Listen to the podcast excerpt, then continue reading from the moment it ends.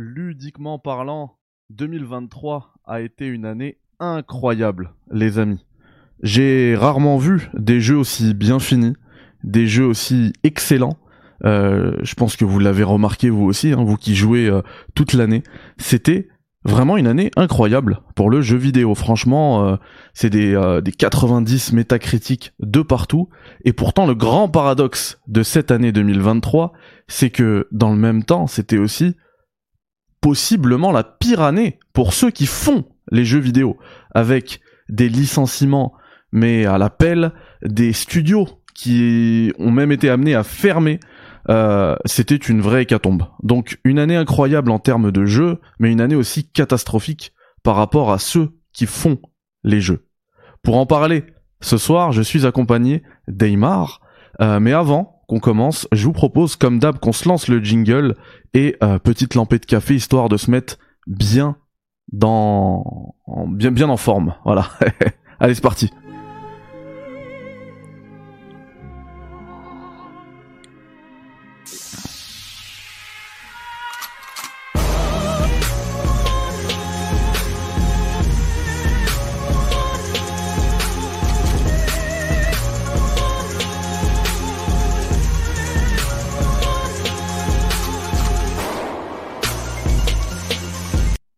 Hey, re, bonjour à tous et on accueille alors avec nous Aymar ce soir. Comment vas-tu Aymar?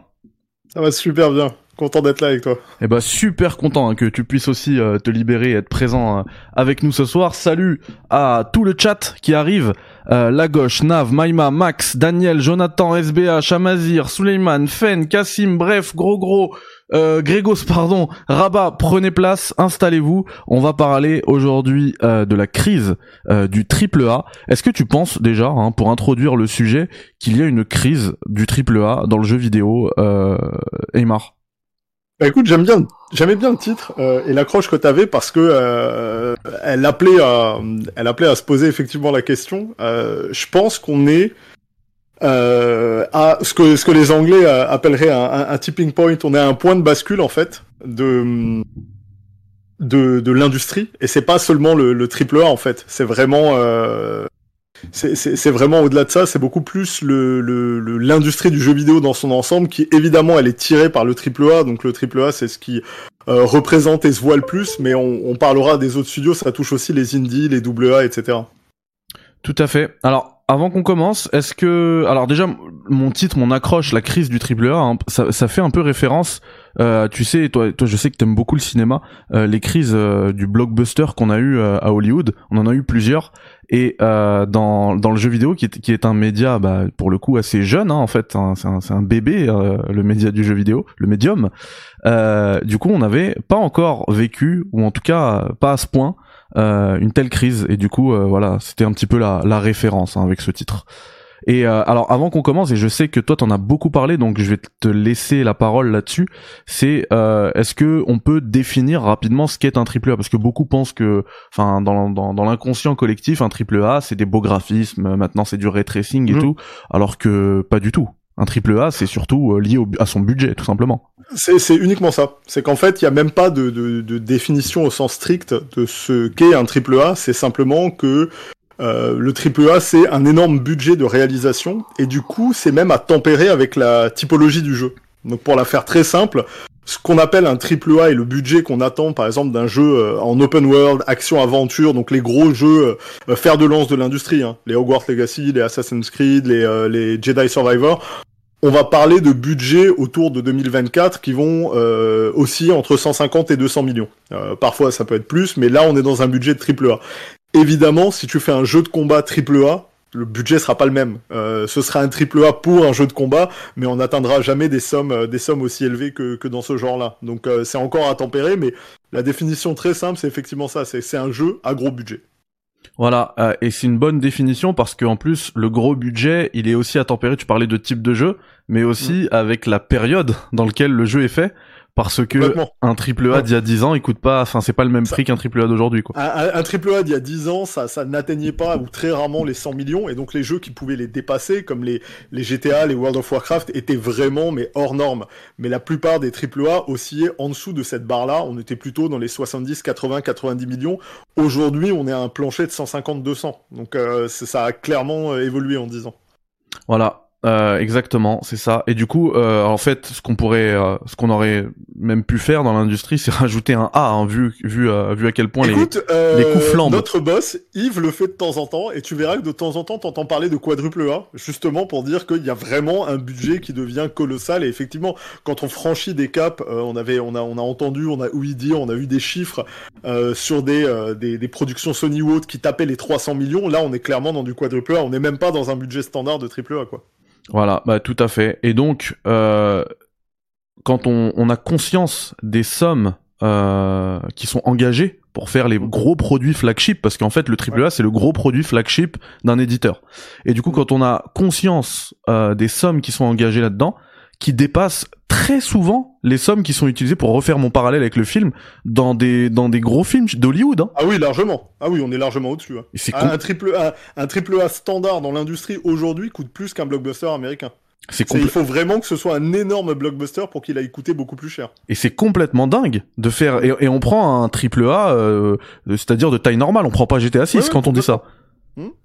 Ouais, mais quand, quand, tu vois des, des films, c'est les, les, films qui ont des budgets de 150, 200, 250 millions, il n'y en a pas non plus des tonnes par année, quoi. Alors que des triple A jeux vidéo, il y en a, il y en a quand même une pelletée qui sortent. Hein. Et donc, c'est comme ça qu'on comprend le, les, vu les sommes engagées, quand on a conscience des sommes engagées, on comprend les risques que ça engendre. Ça, mhm. ça, engendre d'immenses risques, et donc euh, c'est pour ça, je pense, enfin tu me donneras ton avis, qu'en qu'en 2023, on a eu cette hécatombe.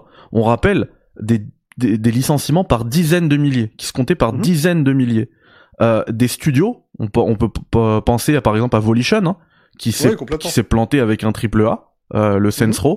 qui a purement et simplement fermé. Un, un mhm. studio voilà euh, tel que Volition qui a fermé. Donc euh, est-ce que est-ce que est-ce que je me trompe quand je dis que c'est justement le, cette folie de, de l'investissement au niveau de, des sommes qui sont engagées dans les dans les triple A qui implique euh, de tels risques et donc en bout de course, euh, il y a des gens qui perdent leur boulot. Ouais, bah, c'est un mélange, c'est un mélange de, plusieurs facteurs, mais celui-ci euh, pèse clairement énormément. C'est-à-dire que si effectivement on se retrouve à travailler sur des jeux dont le seuil de rentabilité commence à devenir monstrueux en termes d'objectifs de vente, c'est-à-dire que quand tu quand tu parles de quand on parle de budget, là on parlait de budget de production, pas de budget marketing. Quand on rajoute les budgets marketing, c'est pas déconnant de se dire qu'on a des AAA dont le seuil de rentabilité nécessite d'atteindre des chiffres de 500 euh, à 650 millions euh, de revenus. Ce qui veut dire qu'on va parler très vite de 10, 12 euh, millions d'unités vendues pour être capable de recouper dans la première année à un prix plutôt, plutôt élevé, c'est-à-dire sans, sans sacrifier aux classiques Black Friday, réduction et autres. Et donc, ça devient excessivement compliqué parce qu'on voit bien que la majorité des AAA n'arrivent pas à faire ça et euh, et on est dans une situation où, je le disais, quand on se pointe en boutique et qu'on regarde les jeux qui ont eu la chance de sortir en version physique, la vaste majorité d'entre eux n'est pas rentable. Donc en fait, on construit la rentabilité, un peu comme les studios de cinéma, on en parlait tout à l'heure. Mhm. Ton blockbuster va te permettre de payer ton portfolio. C'est-à-dire que tu vas financer l'ensemble de tes jeux avec les résultats de tes gros blockbusters. Mais quand tes blockbusters plantent à la chaîne, euh, il y a un énorme souci qui, arrive euh, bah, tout de suite derrière. Et on parle de, de AAA, quand tu parlais d'industrie et de, de, métiers qui étaient détruits, d'entreprises qui, euh, fermaient, euh, l'année dernière sur, euh, Steam, il y a eu euh, plus de 10 000 jeux qui ont été lancés. Donc sur ces 10 000, de combien on a entendu parler, combien on en a vu, combien se sont vendus, et la vaste majorité, en fait, sont des échecs commerciaux. Donc il y a une énorme, que ce soit chez les indies ou chez les, gros studios, il y a vraiment une énorme part de risque à gérer tout ça. Et fatalement, quand on arrive dans une période où, et euh, là c'est une des autres grosses raisons, le AAA et leur coût, c'est clair que c'est un problème, parce que euh, ça oblige à avoir des ventes tellement énormes que c'est très difficile de recouper. Mais l'autre aspect a été que il y a eu un surinvestissement euh, qui a commencé en période pré-pandémie et des courbes de croissance en pandémie qui étaient monstrueuses, et donc les studios ont surinvesti. Et c'est pour ça qu'aujourd'hui, on voit des studios qui, euh, se disent qu'elles focus et qu'elles licencient à tour de bras en se disant bon ben finalement on va se concentrer. La réalité elle est que on a on a tablé sur des croissances quasiment infinies qui n'arrêteraient pas.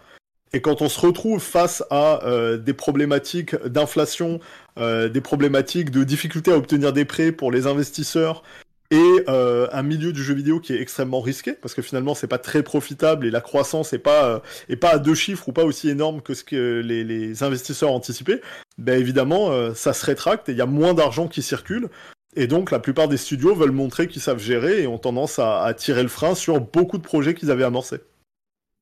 Ouais, euh, bah alors je, je, te remercie déjà d'avoir précisé parce qu'on avait pas mal euh, de questions dans le chat par rapport au, au, budget, si ça prenait en compte le marketing ou pas. Alors les sommes qu'on a mentionnées depuis le début de cette émission, c'est hors marketing. Mmh. Donc euh, et, et, le marketing, ça peut monter très très vite, très très haut.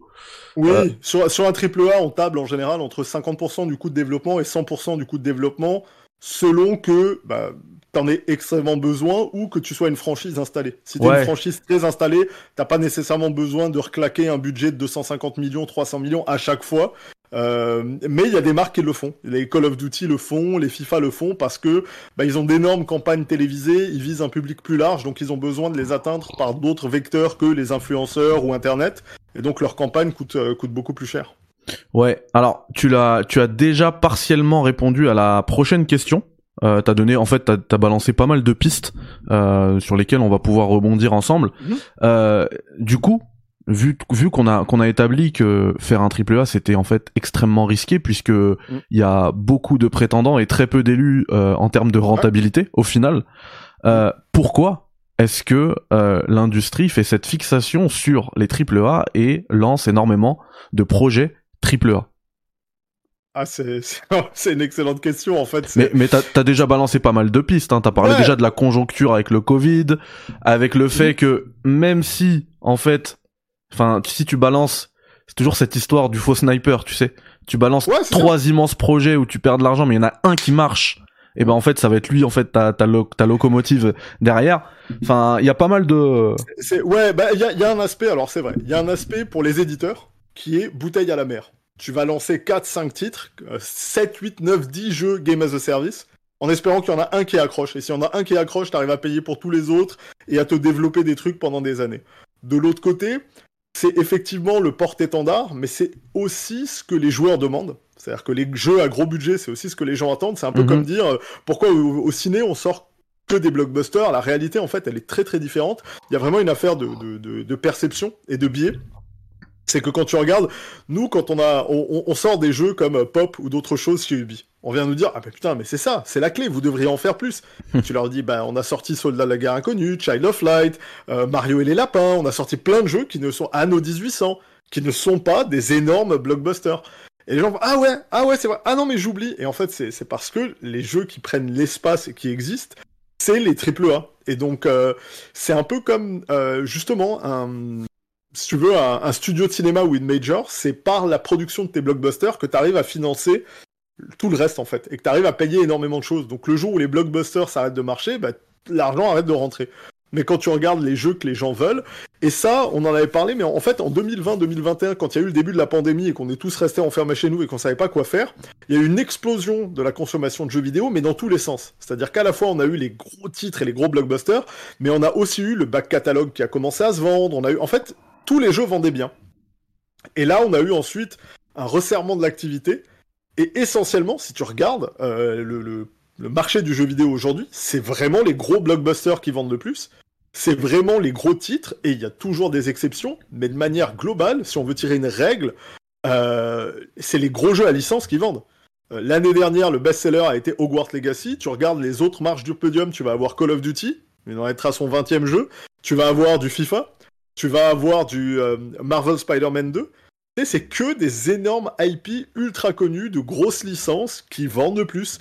Donc évidemment, euh, le risque il est que bah, on se concentre sur des gros gros gros gros trucs et c'est un peu euh, ce qui va donner la forme du, du marché. Mais c'est vrai que le triple A, quand tu regardes maintenant les deux dernières années, il n'y a pas eu de grosses surprises. Ça a été vraiment les jeux qui trustent toutes les premières places. quoi. C'est rare de voir un jeu indie ou un jeu surprise, et du coup, ça devient l'attraction du moment quand ça arrive. Eh bah, la transition, elle est parfaite parce que moi, je t'ai déjà entendu euh, parler justement du cauchemar euh, de l'éditeur, qui est justement la l'imprévisibilité euh, des projets. Ils aiment pas trop ça. Ils veulent que quand ils posent des ronds, quand ils mettent des billes sur un projet, ils veulent être rassurés sur les potentiels bénéfices, les potentiels retours. On est d'accord. Euh, t'en as t'en as pas mal parlé de ça. On va pas y revenir. Juste, euh, en fait, moi la question là que ça soulève, c'est que à partir de ce moment-là, est-ce qu'on peut pas se dire que ce, ce, besoin de rentabilité, qui est tout à fait normal et qui est sain pour euh, pour l'industrie, euh, est-ce que justement c'est pas un gros frein pour la créativité des développeurs? Parce que ah, ça, et ça aussi tu le dis tu le dis souvent hein, quand tu mm. parles euh, de, de, souvent tu parles avec des gens qui sont pas dans l'industrie des joueurs etc mm. qui te disent ouais moi j'ai des idées moi je veux faire ci, moi je veux faire ça, et tu réponds, mais on a tous des idées. Malheureusement, à un moment donné, il y a aussi, euh, il y a aussi des choses qu'on doit faire et qu'on se doit de faire. Voilà. Est-ce que ce, ce, ce, désir de rentabilité, bah c'est pas un gros frein hein, finalement pour la créativité? Bah si, en fait, complètement. C'est-à-dire que, en tout cas, pour la créativité, en tout cas pour les idées radicales. Si on prend une vraie définition de la créativité au sens où nous on l'entend dans les milieux créatifs, hein, euh, BD, film, euh, ce que tu veux, c'est arriver avec des solutions nouvelles à des problèmes existants. Donc c'est ça être créatif. Euh, mm. Et tout le monde peut l'être à son échelle dans son truc. donc du coup, on voit en réalité des mécaniques et des designs créatifs arriver et être injectés dans les jeux AAA, mais pas des idées radicales pas des trucs qui vont euh, complètement champ gauche, qui vont te surprendre, qui vont innover. Et c'est pas c'est pas non plus euh, une surprise du coup quand tu regardes les plus gros succès qu'on a aujourd'hui. Euh, les Fortnite, PUBG, les, les, les, jeux compétitifs type League of Legends et autres, quasiment l'intégralité d'entre eux viennent de mods créés par des fans, mhm. qui ensuite sont récupérés par des gros studios qui, eux, ont un niveau et une capacité de production ahurissante et arrivent à mettre un niveau de d'exécution et de réalisation bien au-delà de ce que une boîte petite ou indépendante est capable de mettre. Et du coup, ils font exploser des concepts, mais qui à la base sont pas d'eux. C'est des concepts qui ont accroché les joueurs, et quand on s'est rendu compte que ça marchait, ben on l'a pris, on a fait la même chose, voire en mieux. Mais au final, euh, c'est le risque que tu as, c'est que le triple A en soi innove très peu, et c'est très, très souvent dans les jeux satellites, les double A, les indies, que tu vas voir les, les trucs les plus fous, et en général, quand il y en a un qui marche, tu peux être certain que tout le monde se met en ordre de bataille, comme les Game as a Service et autres, et tout le monde essaye d'avoir le sien. Donc du coup, il y a une partie d'innovation, parce qu'on a toujours besoin d'un breakthrough, d'une histoire, d'un personnage, d'un angle original. Mais c'est clair que si on parle de vraie innovation au sens où tout le monde l'entend, bah, c'est sûr que c'est pas, pas vers les grosses productions ou les gros studios que tu vas les trouver. Même chez un Nintendo, où tu as des idées incroyables de design, c'est pas des idées révolutionnaires en soi, c'est la capacité à exécuter de manière parfaite qui fait que les jeux sont géniaux. Mais euh, tu prends un Mario Wonderland, il était absolument super, mais c'est pas, il n'y a, pas d'idée complètement novatrice euh, qu'on n'avait jamais vu ailleurs. Ça reste un platformer avec des petites gimmicks super sympas, mais l'exécution est absolument incroyable. Tout à fait. Bah justement, ce que tu disais, euh, ça, ça, rejoint un petit peu ce qui est dit dans le chat. Là, il y a Dom mhm. dans le chat qui dit je suis pas ok avec ça. Euh, c'est ce qu'on disait avant. Hein. Euh, mhm. Perso, ça fait longtemps que j'ai abandonné les les triple A car inintéressant pour moi, toujours les mêmes schémas de gameplay, sans prise de risque, et je me suis tourné vers la proposition indé. Et il y a Nav dans le chat qui dit voilà exactement comme toi Dom. Mmh. Euh, et ouais bah en fait effectivement. Si tu, veux un truc plus voilà si tu veux un design plus radical, euh, c'est certain que tu vas pas le trouver. Mais tu sais c'est l'équivalent. On, on, faisait une comparaison avec les films et c'est exactement ça. C'est-à-dire que si t'attends de voir une histoire qui va te bouleverser, qui va te toucher, qui va vraiment venir te chercher, les chances que tu le trouves dans le dernier Marvel, elles sont quand même super limitées, quoi. Dans le dernier Marvel, tu cherches autre chose, et c'est ce que les joueurs, le grand public, le joueur de, de, de Call of, de FIFA, va chercher dans son jeu, dans son itération. Euh, c'est clair que lui, il va pas, il va pas regarder des, des trucs comme euh, euh Juicent, il va pas regarder des, des trucs comme, euh, tu sais, enfin peu importe, on pourrait en citer des dizaines maintenant des, des indies sur lesquels on a tripé ces dernières années, mais c'est sûr que c'est pas du tout la même chose, quoi, en fait. Et il y a un autre aspect aussi euh, qui va au-delà de la créativité. Euh, je dirais que au niveau de, enfin, ce qui différencie aussi le, ce qui peut différencier le triple A de la proposition plus indépendante, euh, c'est aussi dans la liberté de ton, la liberté des thèmes que tu peux aborder. Dans un triple A, forcément, ça va être quelque chose de codifié parce que derrière, t'as as des teams et je pense que t'es bien placé pour en parler, des, des teams juridiques qui vont dire que ça tu peux pas. Mhm. Euh, enfin, plein de... alors que quand t'es indé, bah t'écris un petit peu ce que tu veux, bah, dans, dans le cadre de la loi, bien évidemment. Mais euh, Non, bah, c'est certain que tu peux être plus radical. Après, on a quand même la chance que sur le ton, dans les gros jeux, on arrive quand même à euh, avoir des choses qui peuvent être surprenantes. On peut traiter de sujets, tu sais, que ce soit un Last of Us, un, Assassin's Creed avec, euh, tu sais, euh, que ce soit Mirage ou d'autres, on arrive à avoir des, des, des, thèmes en fait développés ou des personnages intéressants. Un Ghost of Tsushima où tu arrives à avoir des thèmes surprenants avec l'homosexualité, pendant euh, tu vois une ère euh, médiévale au Japon sur un truc que t'attendais pas du tout. Tu vas avoir des, choses qui peuvent être euh, qui peuvent être quand même super intéressantes.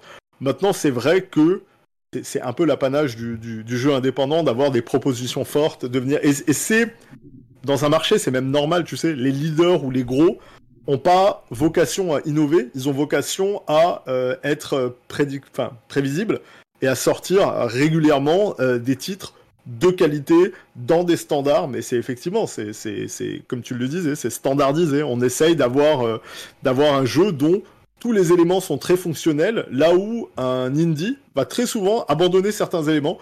Euh, la fidélité graphique, le, la, précision dans les contrôles, ils peuvent laisser des trucs de côté pour avoir une proposition radicale, une histoire très forte, ou alors à l'inverse, une histoire complètement hors trait parce que le design est ultra important. Là où le AAA essaye quasiment toujours de bien faire partout. On essaye d'avoir des, bonnes notes partout plutôt d'avoir d'excellentes notes dans certains, domaines. Exactement. Euh, alors, je vous propose, euh, on est au café, hein, les gars. Donc euh, prenez votre café avec vous. Je vous propose une petite interlude avant qu'on attaque avec la deuxième euh, partie de d'émission. Vous allez voir, hein, on va discuter des solutions à cela, des issues, euh, tout ce que ça amène, le fait que beaucoup de AAA ne sont pas rentables. Euh, on va on va y venir, mais avant ça, on se fait une petite interlude et je voulais alors déjà dédicacer, vous renvoyer surtout sur le, le podcast. Ils ont aussi une chaîne YouTube, donc ils le font aussi en vidéo de Third Edition. Euh, donc ça s'appelle le Red Alert. Et euh, pour tout vous dire, ce, ce thème-là, alors moi je, je suis beaucoup euh, le, le devverse, on va dire, euh, sur sur Twitter, et beaucoup de devs alertés sur justement cette crise du triple A. Euh, parce que eux ils la vivent de l'intérieur et ça m'a toujours fasciné et puis on en a toujours aussi parlé et donc je voulais vraiment lui accorder euh, une émission bah, avec euh, aussi quelqu'un de d'éloquent comme Aymar et de qui en plus de, de, qui a sa place totalement sa place euh, dans ce débat. Donc euh, ça me paraissait important. Et en fait, euh, l'élément déclencheur de cette émission, ça a été la dernière émission de, de Third, de Red Alert, du coup. donc allez la regarder, elle est vraiment, vraiment très cool. en plus, on traite pas les choses de la même manière, donc ce sera aussi un, un bon complément à, à, cette vidéo quand vous l'aurez terminé. Donc pour l'instant, restez en live avec nous, bien évidemment. C'est la petite interlude. Donc salut à tout le chat. Et avant qu'on attaque avec la deuxième partie de l'émission. On est à la cool, on est au café. Euh, Eymar, tu joues à quoi en ce moment?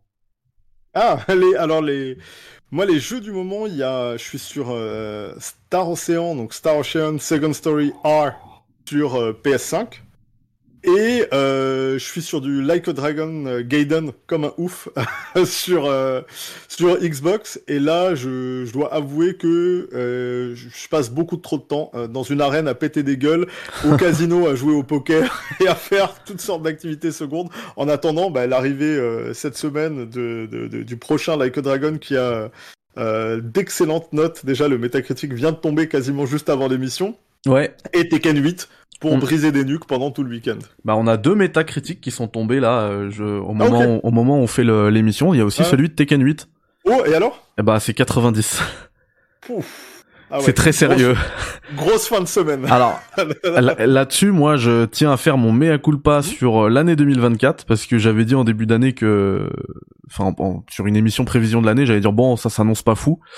Eh ben écoutez, juste avec Prince of Persia, euh, avec le peut-être le fut, le prochain Tekken 8 euh, pour l'instant j'en sais rien. Euh, et euh, The Last of Us Remastered mine de rien j'ai bien aimé m'y replonger. Mhm. franchement et pas le World bien évidemment. Pas le World j'ai ah pris de, le mois de janvier est pas terminé et j'en ai pour l'année je crois. C'est c'est dingo. C'est dingo. Est-ce que est-ce que t'as vu t'as suivi un petit peu le, le phénomène Palworld Ouais, ouais, quand même, quand même, ouais, ouais. J'ai impossible de pas voir euh, tout ce qui se passait, tous les dramas, tous les trucs que ça a lancé. Euh, ouais, pas mal de polémiques. Euh, bah, ce mm. serait intéressant d'ailleurs d'avoir ton avis là-dessus. Mais avant ça, est-ce que t'as touché au jeu déjà? Non, du tout, du tout. En fait, comme dit, j'étais, j'étais vraiment sur, euh, sur Très- ces deux très occupé, quasi exclusivement, ou, ou alors euh, sur du rétro gaming. Ouais. Jouer sur PS2 et sur, ouais. Et t'as toujours le Street Fighter que je t'avais filé à Montréal? Mais de ouf. sur ta sur ta petite Saturn. Mais ta Saturn, elle est, au elle est au bureau, c'est ça? Non, j'en ai, en fait, j'en ai deux ici, euh, en bas à la cave, et euh, j'ai une Saturn euh, avec lecteur disque et l'autre sur laquelle j'ai enlevé les lecteurs Ah, t'as mis pour le avoir un lecteur de SD. Mais je dois avoir un truc comme, je sais pas, 70 jeux Saturn en disque. Et euh, quelques autres comme ça parce que euh, bah, quand j'ai vu les fans commencer à faire des traductions de Shining Force euh, et de jeux qui étaient sortis qu'au Japon, ouais, il me les fallait donc voilà. D'ailleurs j'ai j'ai joué à Die Hard Trilogy il y a pas longtemps dessus. Je sais pas pourquoi ça m'a pris, j'ai eu envie de faire du Die Hard arcade pardon. Eh bah. Euh, sur Saturn. Eh, En parlant de, de Shining Force, si je ne dis Mhm. pas de bêtises, il y a moyen que je dise une bêtise, hein, que je me trompe de série, euh, mais il me semble que c'est développé par ceux qui font Golden Sun. Euh, oui, je crois. Ouais. Je crois. Faudrait Ouais. regarder, ouais. Je viens de regarder, c'est confirmé. C'est fait par les- ceux qui, ont fait- qui font Golden Sun et puis euh, j'y pense. parce que je parlais de 2020, euh, l'année 2024 et tout, mais même ça, j'ai englouti des heures déjà sur euh, Ah, sur bah Golden Sun C'est clair. Parce qu'il y a eu l'arrivée là des jeux sur Ah oui, euh, le sur Switch Switch, Online et moi j'en ai profité pour le faire euh, ailleurs, bah sur la- l'analog pocket que vous avez euh, Ah. sur cette euh, quand je mets cette caméra, voilà vous la voyez. Et donc euh, voilà Golden Sun, je suis à fond dedans. J'espère euh, vraiment que ce, ces deux ces deux jeux sur le Switch Online euh, bah, annoncent au moins un regain de popularité de la de la au moins au moins un questionnement chez Nintendo pour la licence. Mm. Et donc euh, soutenez Camelot, soutenez Camelot. Euh, pour info, c'est aussi eux qui ont fait les Mario Tennis, Mario Golf. Alors on- moi je les ai pas fait, mais on me dit dans l'oreillette euh, que c'est pas fou. Euh, notamment Thibaut. D'ailleurs Thibaut qui est là dans le chat. Salut à Thibaut. Bah, le Mario Golf est pas ouf, le Mario Tennis c'est sympa. Alors il m'a dit, Tennis, il m'a dit que Mario Tennis était le meilleur des Mario euh, sportifs là, tu sais entre striker, Ouais. euh, golf et tout. Ouais, il m'a ouais, dit quand même, ouais. Puis il a, il a un vrai single player qui est vraiment agréable à parcourir, qui est fun, tu débloques plein de trucs, et en multi il est toujours rigolo. Donc euh, ouais, celui-là moi j'aime bien, j'aime beaucoup. Ouais, bah alors moi je les avais pas fait et du coup je vais les acheter là juste euh, pour Mm. soutenir Camelot comme ça. Nintendo ils se disent ah ok, eux euh, quand même ils arrivent à vendre un petit peu. Ils ont ils ont une licence hyper populaire. Je sais pas si t'avais remarqué, je m'étais fait une petite analyse comme ça sur Twitter à la va vite. Euh, des derniers tweets de Nintendo America, donc c'est pas rien, hein, Nintendo America. Euh, ils font globalement entre 200 000 au max 500 000 impressions par tweet. Euh, le tweet de Golden Sun, je crois que en un jour, même pas 24 heures, il avait fait 5 millions d'impressions. Ah Donc, mais Golden Sun, tout le monde attend trop, tu sais, c'est des séries là qui sont... euh, On ouais. voit qu'il y a une vraie attente ouais, derrière. Ah ouais, ouais, ouais. Donc ça, je pense que Nintendo le voit quand même. Ah bah j'espère, et puis on espère que, tu sais, euh, Chronicles, et puis euh, les, les, les remasters de Suikoden, etc. vont, voilà, vont, vont faire revivre des grosses séries comme ça. Aussi, et c'est vrai que cette année, on a Ah le remaster de, Ah oui. de Suikoden 1 et 2. Et Eiyuden Chronicles Ouais. par les créateurs originaux de... Non, non, que j'avais kickstarté il y a... Bah, dès qu'il y a un projet comme ça, un JRPG, je sens le filon, tu sais. c'est comme Sea of Star et tout, moi je suis dessus Ouais, c'est vrai que t'avais années avant. T'avais kickstarté euh, euh, Ah Sea ouais, of moi Stars, je suis sur ouais. tous les coups. Hein. Ouais. Sur- tu- Il y a un JRPG qui se crée quelque part en Papouasie, euh, t'es sûr que je, je mets des sous dessus, quoi. Et donc, euh, Palworld, euh, on a on a eu des, des informations bah, assez intéressantes pour le, le- dans le cadre de l'émission de ce soir, puisque euh, si je dis pas de bêtises, le, le boss du, euh, du studio il s'appelle Misobe et il a fait une, euh, une il a donné une interview, où il expliquait un petit peu le, le comment il a budgétisé son jeu. Et Ouais. donc on apprend que son jeu a coûté euh, un peu plus de 6 millions de dollars. Mm. Voilà. Ce qui pour un jeu indé est quand même assez énorme. hein. Faut réussir à les, Ouais, à les- j'ai dit, ouais, c'est, faut réussir à les- C'est du gros indé, ouais. c'est ça, faut réussir à les lever les, les 6 millions. Euh, Mm. Mais comparé à du triple A, euh, C'est bon, bah, c'est absolument rien du tout. ouais. Et, et alors en plus, il t'explique hein, que lui, c'est vraiment le le jeu vidéo, tu sais comme on le comme on l'imaginait à l'époque euh, dans les années 90 euh, quand ça développait euh, une série de trois jeux, une trilogie en six mois, tu sais. Ouais. Euh, c'est vraiment le mec, il, il raconte, hein, il dit moi j'ai budgétisé, en fait j'ai rien budgétisé du tout. J'avais une somme dans mon compte, euh, je l'utilisais voilà pour payer des devs, payer des assets, payer machin, bosser avec, me payer et tout. Et puis quand ça tombait à zéro, je retournais à la banque demander un prêt. Il y avait aucune budgétisation, c'est fait à l'arrache.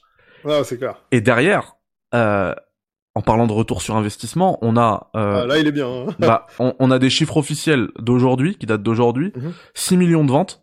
Et moi, Ouais. je suis euh, quasiment certain, parce que quand je vois qu'il y a plus d'un million quatre cent mille joueurs simultanés sur le jeu, je me dis que les ventes, ça doit pas, ça doit pas s'arrêter, quoi. Je suis quasiment certain qu'ils ont pas le, le genre de métrique que vous, vous avez, euh, chez Mhm. Ubisoft.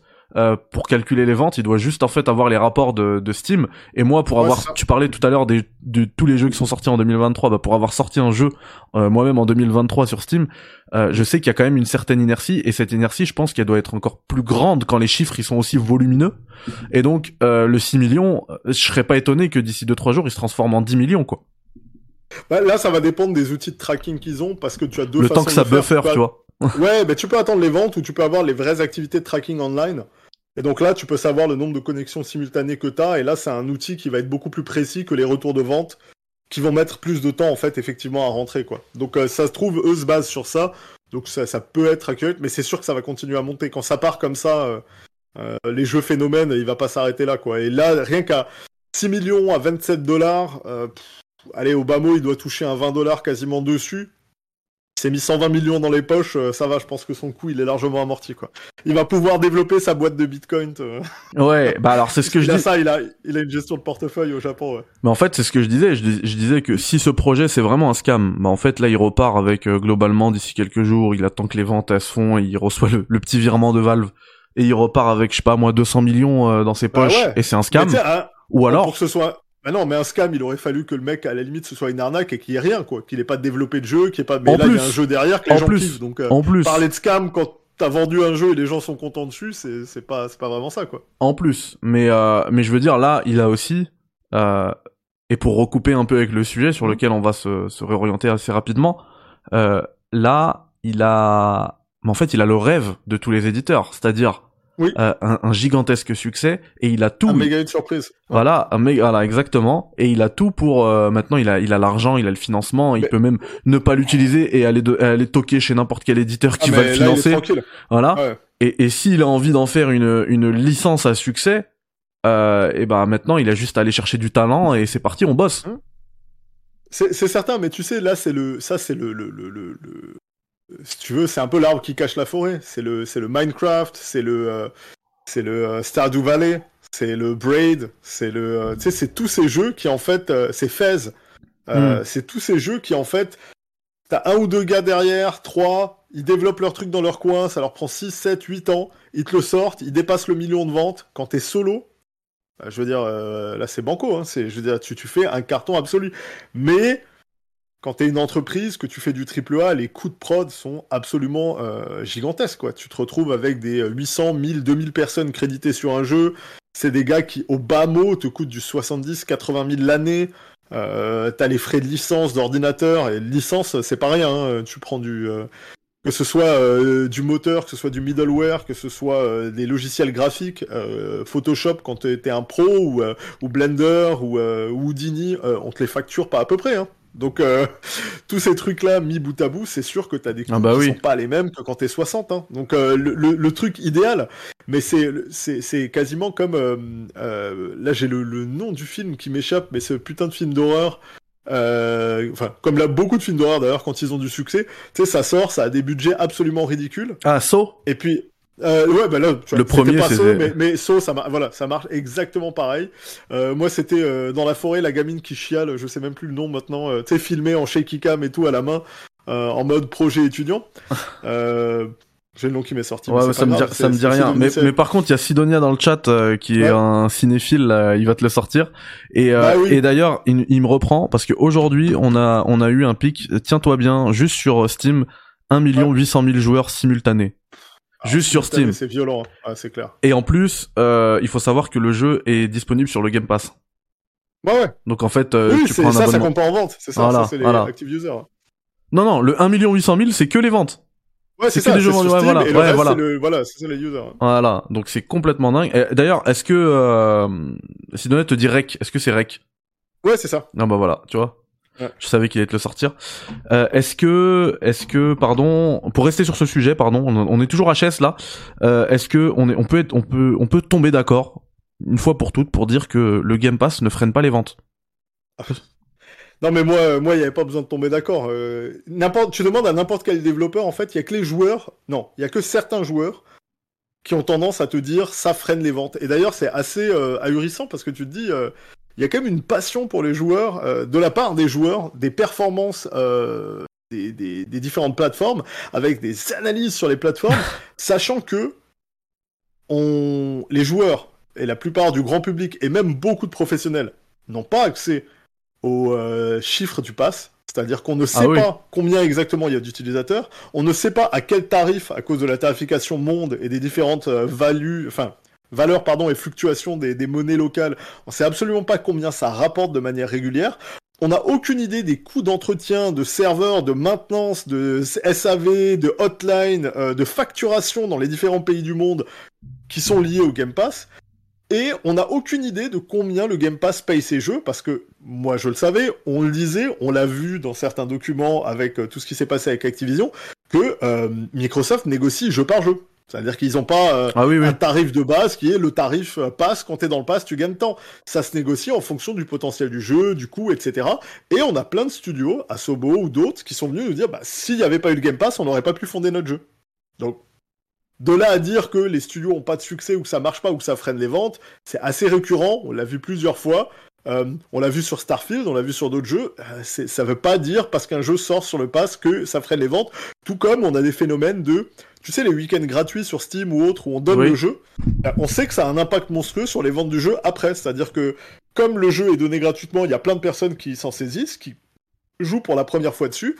Et le fait qu'on arrête d'un coup de le donner gratuitement mais que le jeu reste dans les jeux les plus actifs sur la plateforme, fait que bah, la plupart des amis, des gens qui le voient, bah, euh, ont le jeu qui leur est poussé par l'algo et ont plus envie de l'acheter, et ça impacte positivement les ventes de le donner gratuitement pendant une certaine période.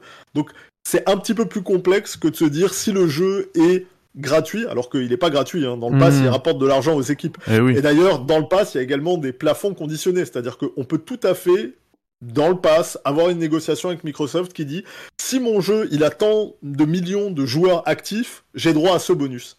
Si mon jeu il fait ça et ça et ça, alors ça, ça s'active. Donc là, c'est vraiment des conditions de vente qui sont négociées directement avec Microsoft et tout est possible. hein. Alors, il y a i2 dans le chat qui dit ah ça parle du Game Pass du coup eh bien figure-toi que la deuxième partie de cette émission euh, allait se concentrer allait euh, mettre l'emphase justement sur les solutions de, de cette crise du triple A. L'une des solutions c'est euh, bah, du coup justement l'abonnement service que absolument euh, tout le monde euh, est en train de, de, de, de faire en train de proposer en train de monter. Et, euh, et du coup le, le Game Pass est peut-être euh, le, le, le plus populaire d'en- de- d'entre eux. Euh, même si en vrai euh, quand on parle vraiment d'abonnement c'est plutôt le PlayStation Plus euh, peu importe le peu importe pardon le le stade hein, le degré de Oui, le voilà du, du, du plus mais c'est celui qui compte le plus d'abonnements dans le jeu vidéo. Et euh, alors moi je voulais te poser cette question justement est-ce que ça peut être une solution pour euh, rés- résoudre ces soucis de rentabilité? Surtout euh, en fait, à la lumière, euh, justement, je faisais, je fais pas mal de de, de parallèles avec l'industrie du, du cinéma. Euh, on sait que pour sortir justement de certaines de ces crises euh, du blockbuster, notamment dans le cinéma, euh, l'une des solutions a été de, Ouais. de proposer pas mal justement de films, de séries, de productions en streaming dans des offres, dans Ouais. des formules de, dans des formules d'abonnement. Écoute, tu me tends une perche, on n'en a pas parlé, mais euh, j'ai fait des présentations euh, il y a pas longtemps en interne et autres, donc j'ai des chiffres encore super en tête. Donc il y en a qui sont publics que je vais vous partager. Mais il y a un truc qui est très simple, il y en a qui, qui, qui ont tourné. Euh, L'année dernière au UK, qui est un des marchés qui, c'est un des, marchés qui donne le plus de chiffres sur le milieu du divertissement, euh, qui les partage de manière publique, c'est assez facile à trouver. Euh, au- dans le UK, la progression du jeu vidéo euh, l'année dernière, parce qu'il a progressé, hein, il continue de progresser, a été de 2,9%. Donc en volume, euh, termes de chiffre d'affaires, on a augmenté de 2,9%. Euh, mais pour la première fois, en, 2000 euh, en 2023, au UK, l'industrie du cinéma est passée devant l'industrie du jeu vidéo. J'ai vu ça. plus- ça fait mais, pff, plus de 10 ans que c'était pas arrivé. Et en fait, la raison est qu'il y a eu une croissance de l'industrie du cinéma de plus de 10% liée au service de streaming. C'est-à-dire que le fait d'avoir une pluralité de services aussi nombreux et de générer autant d'abonnements a permis à l'industrie du ciné de grandir et de continuer à croître. Et du coup, évidemment que c'est un des éléments qu'on regarde, parce que c'est arrivé à l'industrie du disque, c'est l'arrivée à l'industrie du film, évidemment que l'industrie du jeu vidéo regarde par là, et évidemment qu'il n'y a pas une solution unique. À chaque fois, moi, qu'on dit ça, on me dit, ouais, mais Netflix, mais la qualité de Netflix... Alors, Netflix a prouvé que leur modèle était efficace, au point que tous les industriels se sont mis à faire la même chose. On a Hulu, Paramount Plus, HBO Plus, euh, Disney Plus, euh, on a mais Crave, enfin on a des tonnes et des tonnes et des tonnes de services. Drive. Et le fait que tous ces services existent et que Netflix diminue un peu démontre qu'il y a un intérêt du public pour une appétence pour ce type de service et que au final, on sait qu'ils vont pas tous gagner, ils vont pas tous survivre, mais fatalement, on va en avoir quelques-uns qui vont émerger comme pour les majors du cinéma et qui vont réussir à s'imposer. Le truc, c'est que dans le jeu vidéo, pour l'instant, la plupart des offres sont encore euh, embryonnaires et le Game Pass est l'offre qui se rapproche le plus de ça. Mais elle se rapproche le plus non pas d'un Netflix mais d'un Amazon Prime, dans le sens où tu as à la fois toute une, euh, toute une série de choses qui sont produites directement par Amazon uniquement pour leur plateforme, mais tu as aussi à disposition plein de choses faites par les autres, et on ne doit pas limiter une plateforme à ce que les firsts produisent, mais en plus tu as la possibilité d'acheter peux acheter des films, tu peux louer des films. Ce qui n'est pas directement dans le catalogue peut continuer. Ce qui veut dire que tu ne flingues pas tes propres ventes et tu n'exposes pas ton modèle d'affaires, ce qui n'est pas le cas de Netflix, qui ne te permet pas d'acheter des séries ou ne te permet pas d'acheter des films quand ils sont pas disponibles. Ils sont pas disponibles, va les trouver ailleurs. Donc là, on est effectivement dans quelque chose de différent et c'est clairement une des pistes ou un des trucs en tout cas que tout le monde regarde dans l'industrie, à minima pour ne pas se faire prendre si jamais ça devait ça devait s'imposer comme standard et ne pas être capable bah, de gérer ce nouveau modèle d'affaires ou cette nouvelle façon de travailler. C'est pas la seule piste, c'est pas la seule façon de faire, mais c'est clairement euh, une voie de développement, et notamment tout ce qui est digital. Alors je sais que ça, ça, ça, ça se bat toujours et ça pleure toujours, mais au UK, 92% du chiffre d'affaires qui a été généré ciné, musique, jeux vidéo l'a été en digital. Oh là là. 8%, pour... 8 en physique. C'est incroyable. Euh, le, le, le... Là, tu vois, mais la musique, en même temps, euh, je sais pas si t'as croisé un. Bah, oui, la, musique, c'est 100%. un môme de moins de 20 ans, c'est du 100%. le ciné, c'est quasiment devenu que ça en termes de chiffre d'affaires. C'est-à-dire que le cinéma, il y a soit la place de ciné, donc tu ne possèdes pas d'objet physique, hein, tu ressors, t'as rien dans les mains, soit t'es sur ta plateforme de streaming. Mais je rappelle que Game, la chaîne numéro 1 de jeux vidéo au UK, à partir du début février, va arrêter de faire de l'occasion de jeu et va délaisser de plus en plus la partie physique. Euh, je rappelle qu'aux États-Unis et au Canada, la chaîne Best Buy, qui est l'équivalent de la Fnac ou des grosses chaînes jeux vidéo, Best Buy a complètement arrêté le physique pour tout ce qui est DVD euh, Blu-ray. Donc on commence à rentrer dans un truc où ça devient difficile de trouver des objets physiques et fatalement ça met en place un nouveau, un nouveau système d'affaires. Alors, euh, pour moi, c'était c'était logique hein, que le, le service de, de, streaming, le service d'abonnement, etc., soit une piste à explorer justement pour améliorer la rentabilité des jeux, des, des projets, des investissements AAA, etc. Euh, parce que voilà, moi, si un mec avec son café dans sa chambre avec des lumières rouges et bleues là, il fait cette petite analyse. Alors, je parle pas de de de d'Aymar parce que voilà, Aymar il a quand même un, un statut euh, qui qui lui permet d'avoir euh, certaines sources, certaines informations et tout, euh, et que c'est même son boulot quoi de faire ce, ce genre d'analyse. Euh, mais mais voilà, si, si nous ensemble et vous dans le chat aussi, euh, on fait euh, on fait on a ce genre de réflexion, c'est évident que ça fait des années que chez des grosses boîtes comme Microsoft et tout, ils y pensent et ils ont ils ont toutes les options en tête. Donc c'était parfaitement parfaitement logique. à ce niveau-là.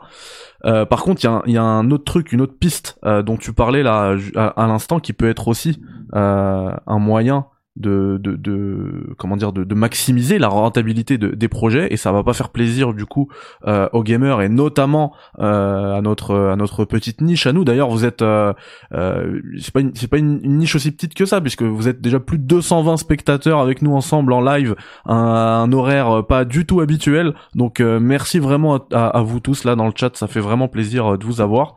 Par contre la mauvaise nouvelle que j'ai à vous annoncer c'est que en tout cas tu nous donneras ton avis à toi et mais je pense que tu vas être d'accord parce que j'ai déjà entendu. Euh, C'était le premier à en avoir parlé en fait. Moi, j'avais pas du tout euh, euh, conscience de ça. C'est que voilà, l'un des moyens de maximiser la rentabilité, ça va être le tout des maths. Euh, et parce que tu as été un des premiers, en tout cas moi, enfin c'est grâce à toi que j'ai pris conscience de ça.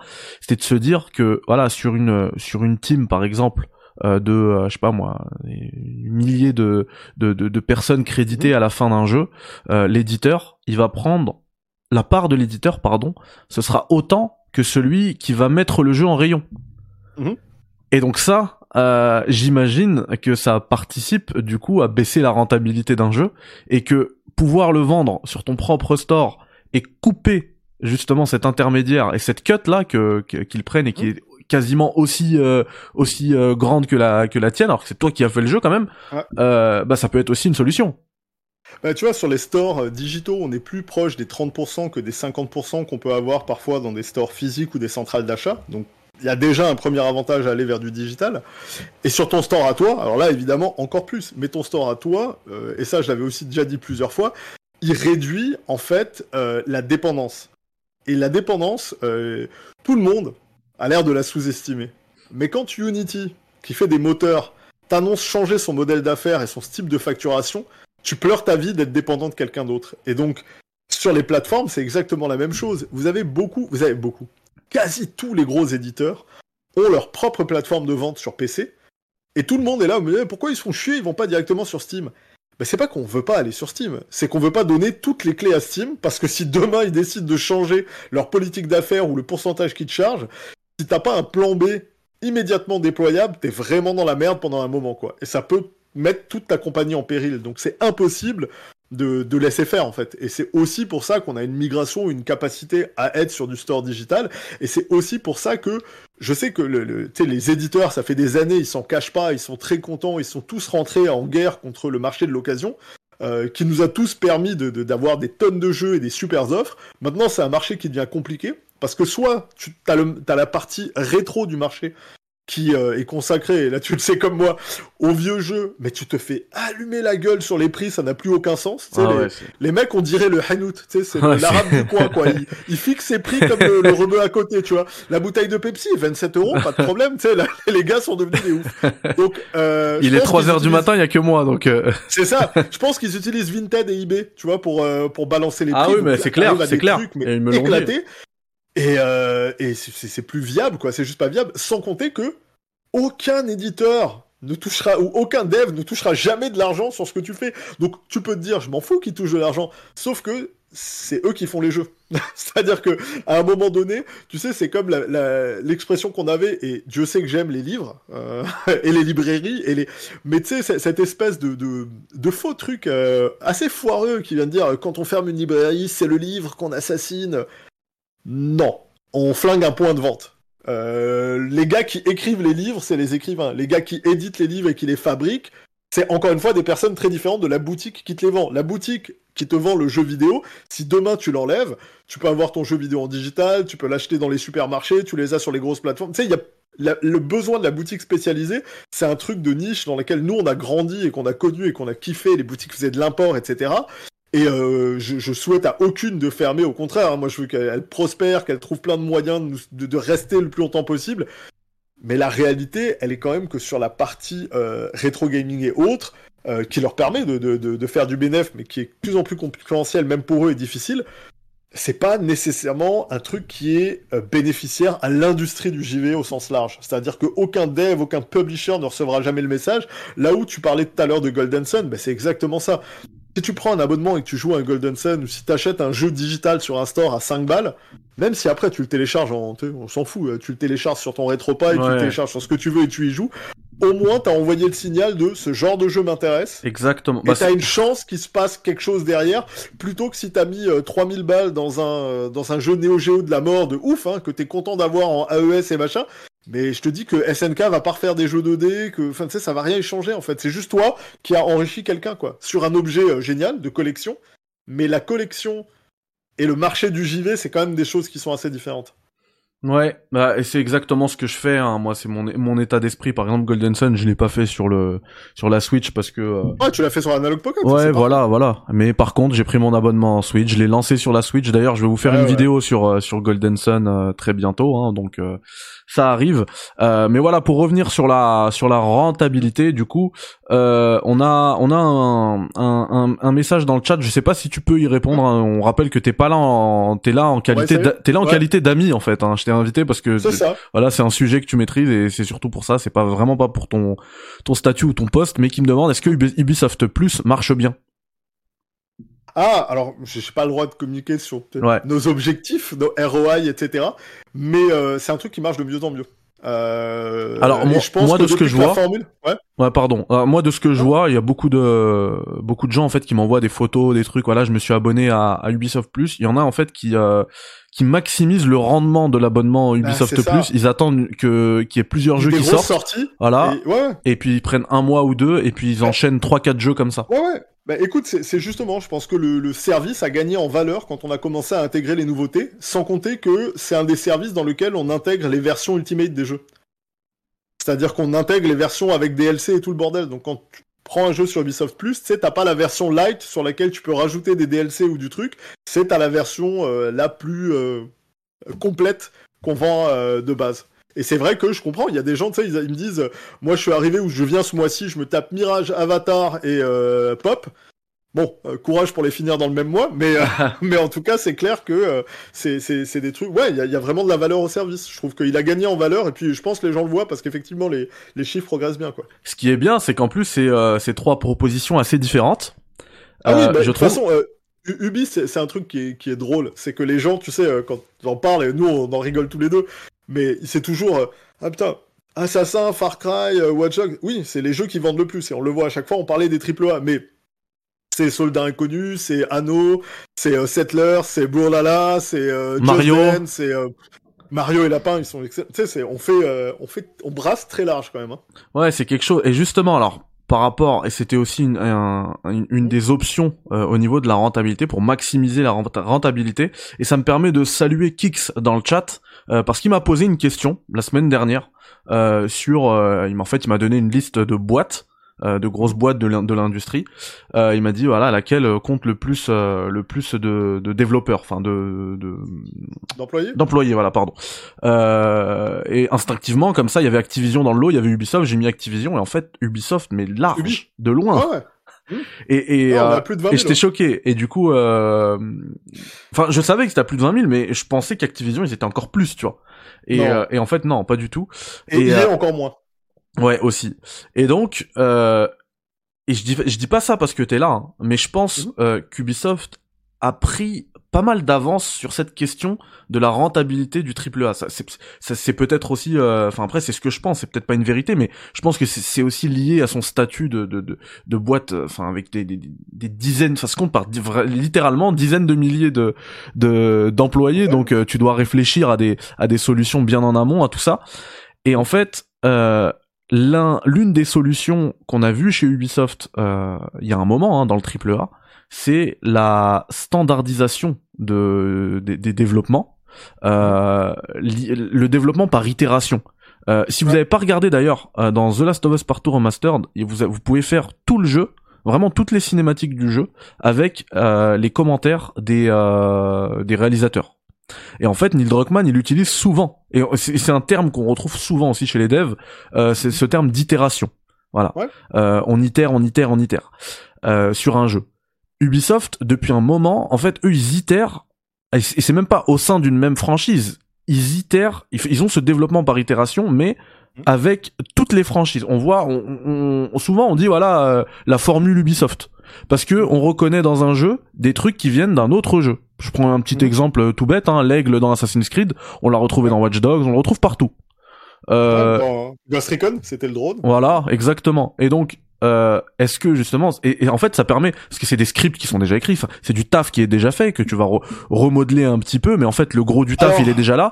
Est-ce que justement, c'est pas un, un, un vrai, un vrai atout d'utiliser un truc, enfin, de, de bosser sur un truc et de pouvoir ensuite le rentabiliser en l'utilisant, euh, en le déclinant en fait, par Ouais. itération dans d'autres, euh, dans d'autres projets du, du studio. Alors c'est un truc qui est jamais évident euh, à faire parce qu'en fait il faut coordonner des tonnes de studios ensemble, qu'ils acceptent de travailler et autres.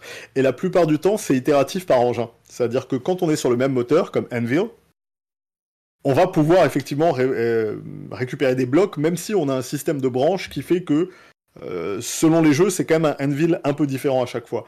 Mais pour te donner des exemples très concrets, euh, à l'époque, Ghost Recon euh, Wildlands était en train d'avancer et ils avaient une cloth simulation, donc une simulation de fringues, de vêtements physiques, qui était vachement plus avancée qu'on a récupéré qu'on a mis dans Unity. Euh, ils avaient aussi une façon de euh, diffuser la hum, fumée de manière volumétrique et avec de la physique qu'on a réutilisé dans Unity et quand t'as des scènes d'émeute et tu vois la fumée dans la ville et tout, elle vient de Ghost Recon.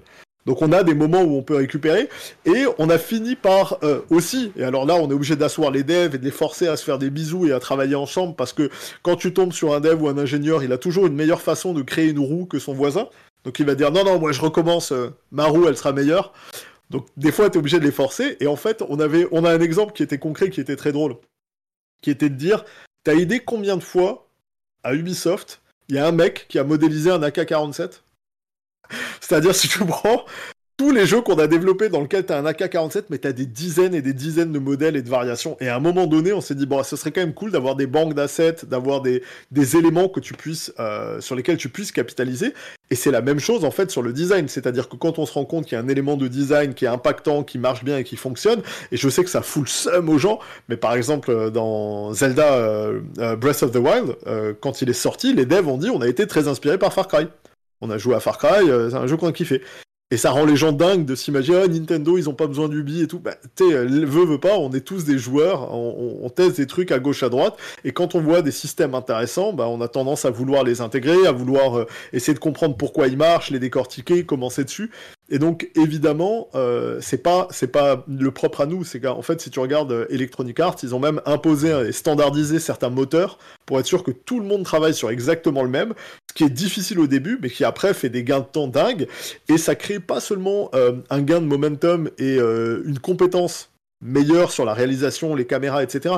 Ça te permet aussi que quand tu es en situation de crise et qu'à un moment donné il te manque 200 devs, bah tu as 200 devs formés sur le même moteur, avec les mêmes connaissances, capables de venir t'aider. Parce que quand chacun est sur son propre truc, bah, le souci c'est t'as beau être une super grosse boîte, on peut pas t'aider quoi. T'es quand même euh, un petit peu isolé, tu vois. Le moteur de Hano, c'est un moteur propriétaire euh, qui existe depuis, enfin, qui est à eux et qui sert essentiellement et qui est efficace pour la stratégie temps réel difficile d'aller piquer des gars à anneaux pour les faire travailler demain sur un Ghost Recon ou sur un Division.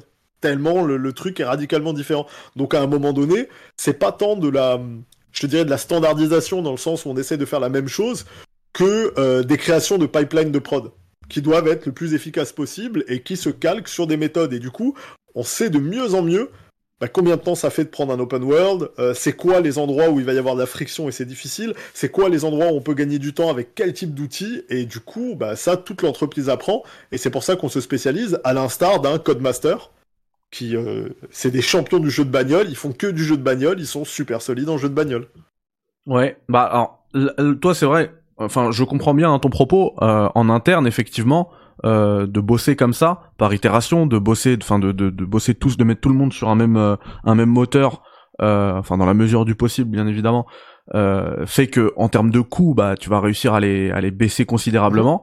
alors moi là où je voulais revenir aussi, c'est le fait que quand tu investis, quand tu mets autant d'argent dans un triple A, le fait de bosser par itération, c'est que tu vas pouvoir réutiliser soit dans la même franchise euh, des, des, des assets, des façons de travailler, etc., qui vont te mhm. permettre, eh ben, en fait, de d'un gros investissement de départ, euh, de réussir à sortir un, de multiples projets. Je prends un exemple, mhm. et, et, encore une fois, pour le coup, je dis pas ça parce que t'étais là, mais sur cette solution, Ubisoft, euh, c'était les premiers à mon sens à faire euh, à faire ça sur euh, sur le jeu vidéo le triple A récent celui qui coûte vraiment beaucoup d'argent. Quand on a eu mm. euh, assez Origin la, la, la, trilogie, la trilogie. Origin Odyssey Valhalla on voit très bien la suite ah ouais, ils ont été pensés pour être ouais, et, et quelques années plus tard t'as exactement la même chose avec Spider-Man Spider-Man 2 God of War God of War Ragnarok Breath of the Wild Tears of the Kingdom. Et ils sont même allés plus loin que qu'Ubisoft dans le dans le recyclage puisque beaucoup de ces jeux réutilisent exactement la même map. Ouais. ouais. Ouais, ils pimpent un peu la map, changent les éclairages, deux trois trucs, mais c'est clair qu'il n'y a pas un changement de monde aussi radical que tu peux l'avoir euh, que tu peux l'avoir sur les jeux assassins et c'est ça qui est assez drôle quand de temps en temps t'entends euh, ah, les mecs, c'est un peu tout le temps la même chose. Bah, si, tu joues au jeu, tu, te rends compte que le, world building, le monde en soi, euh, les nouvelles animations, les nouvelles armes, les nouvelles compétences font que ça a quand même un gros impact sur le jeu. Et effectivement, il y a vraisemblablement plus de différences entre deux assassins que tu vas en avoir entre les deux Spider-Man, euh, même si, on rajoute des nouveaux personnages et autres. On part sur une base qui est quand même assez solide, mais justement, ça permet de se concentrer sur tous les éléments qui font la différence euh, de rendre le jeu plus, plus impactant et, euh, et plus tripant. Puis quand c'est bien fait, tu vois, avec un Zelda ou autre, t'es es plongé dans un monde incroyable une seconde fois, quoi. Ouais. Et mais oui, clairement, euh, en fait, c'est une solution qui fait que si le jeu devait te prendre exactement le même développement, le même nombre de man le même euh, bah, en réalité, tu dois être capable de compresser, tu dois diminuer tes coûts. C'est pas possible en fait de faire deux jeux comme ça de suite et que le deuxième te coûte aussi cher que le premier. C'est euh, ou alors t'as eu des vrais problèmes en prod quoi. Et eh bah, ce qui arrive. Hein, mais... À ce sujet, euh, je reviens encore justement à, à, ce podcast de Third Edition. Donc il y a Mehdi El mhm. Kanafi euh, qui euh, qui cite euh, bah, un essai qui est de lui, hein, il me semble, mhm. par rapport justement à cette réduction de coûts dans le dans le jeu vidéo moderne. Donc c'est ces jeux dont qu'on vient de citer là. et lui, il il érige une règle en fait qu'il voit dans dans ces dans ces projets là. tu me dis ce que t'en penses. c'est qu'on a en fait une, la règle des trois tiers. Donc un tiers de un tiers de nouveautés. Enfin, quand il y a une euh, sur un jeu, un gros triple A qui va être itéré euh, de façon à en faire une un nouveau jeu, tu vois. Par exemple, God of War, God of War Ragnarok, par exemple. Euh, il parle d'un tiers euh, de nouveautés, nouveauté totale, un tiers du jeu qui sera exactement le même, et un tiers du jeu précédent qui va être un peu repimpé, tu vois on reprend, on améliore tout. Donc il y a un tiers sera exactement la même chose, un autre, un autre tiers repimpé et un autre tiers, un troisième dernier tiers euh, qui va être bah, complètement de la nouveauté. Et avec ça, on peut faire euh, bah, du coup un triple A avec des coûts euh, qu'on aura un peu mieux maîtrisés. Je sais pas si c'est une règle qui te qui te parle, qui te c'est en fait, en réalité, elle serait vraiment difficile à estimer. Si tu le fais à la louche, ça peut fonctionner, surtout si tu le calques sur un God of War ou sur un Spider-Man. Mais quand tu regardes en réalité le coût que tu vas avoir sur un budget cinématique, euh, hmm. doublage, euh, tous ces trucs-là, en réalité, ça, ça, ça peut vite euh, exploser le compteur parce que sur un jeu qui a une qui a essentiellement, qui, dont l'histoire euh, narrative est poussée à coup de cinématique, ça peut coûter très très cher. et donc ça peut te prendre vraiment une grosse place. Après, c'est vrai qu'il y a aussi des systèmes qu'on voit pas, où euh, par exemple nous, quand on, on, on était sur Unity, euh, le parcours pour les gens c'est du parcours, tu vois. Euh, T'as du vertical descent, du machin, pour eux c'est ouais, ils ont rajouté trois bidules. Alors qu'en réalité, en termes de code, on avait quasiment tout repris pour passer à la nouvelle génération. Et même si ça se voyait pas, le back-end derrière, il était monstrueusement différent. Donc il bah faut voir à quel point sur un jeu, tu vois, c'est le, système a complètement changé pour permettre ce genre de truc. Bah alors pour te rassurer, euh, il faut savoir que rétrospectivement, le, le, le parcours de Unity est très respecté aujourd'hui. Il a, il a, il a gagné en street cred quoi. C'est euh, c'est la malédiction des jeux Ubi où euh, quand ils sortent, les gens les taillent et cinq ans après, tout le monde fait en fait c'était pas mal et dix ans après ils font en fait c'était vraiment bien. Donc c'est c'est un peu dur. Alors l'une des autres solutions que, que j'ai pu remarquer hein, en analysant un petit peu euh, les, les, produits, etc. Et encore une fois, j'ai l'impression qu'Ubisoft est fer de lance là-dessus. Et je dis vraiment pas ça parce que je suis avec Emma, hein, mais c'est vraiment ce que ce que je vois et vous allez vite mhm. comprendre. Hein, c'est que euh, ces gros éditeurs ont, ont voulu aussi élargir euh, leur scope en, en, le, en, en avec euh, avec pardon des jeux de comment dire d'importance un peu plus modeste. Typiquement, ah. Prince of Persia: The Lost Crown. Est-ce que c'est pas une solution aussi? Euh, Alors, oui, mais mais un, on n'était clairement pas les premiers. Il y, a beaucoup de monde qui fait ça depuis très très très longtemps. D'ailleurs, Nintendo, hein, c'est un exemple typique, hein, qui sort des jeux avec des scopes très très variés. Euh, tu sais, un Zelda, ça coûte pas la même chose qu'un Mario Tennis. Hein. Oui. C'est, euh, tu vois, ils ont, c'est vraiment le grand écart. Mais chez les autres, en fait, pendant des années, il y a un truc qu'on faisait, et par contre, que là, tu pourras constater qu'il se fait de moins en moins, c'est d'être éditeur pour les autres et pour des tiers. Euh, pendant une très longue période, EA avait euh, tenté comme solution euh, des jeux moins coûteux mais plus spectaculaires avec le label EA Big. regretté label qui était absolument génial. Maintenant, on a EA Original. Exactement, on a EA Originals et là-dedans, tu vas trouver des jeux comme It Takes Two, qui, pour le coup, est encore une fois un jeu format indie, indépendant, qui pourtant est pas rentré dans ses frais, même s'il a été Gotti et autres, il a pas, il a pas beaucoup vendu, tu vois.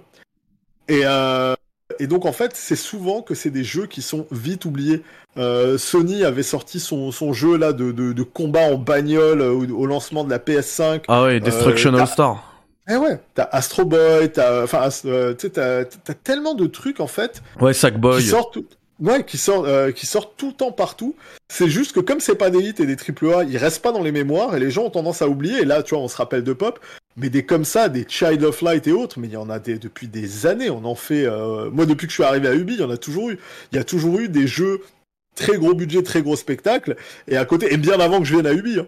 Les, mecs te faisaient du Léa Passion comme ils te faisaient du Batman ou du Far Cry, quoi. Donc, c'est, euh, c'est, ça tape un peu dans tous les sens. Et c'est, euh, mais c'est le cas de, c'est le cas de la plupart des éditeurs. Certains choisissent justement, comme les périodes deviennent plus difficiles, de se recentrer sur les gros jeux à succès. Mais pour la vaste majorité d'entre eux, euh, il y a vraiment, il y a vraiment un portfolio qui est large. Et c'est pas tant une solution parce que en réalité, les gros studios ont vachement de mal à produire à petit prix. Euh, c'est comme une expertise qu'ils ont plus où dès que ça commence à partir en couille en prod, on met en renfort beaucoup de monde, les coûts ont tendance à augmenter, le marketing embarque fort.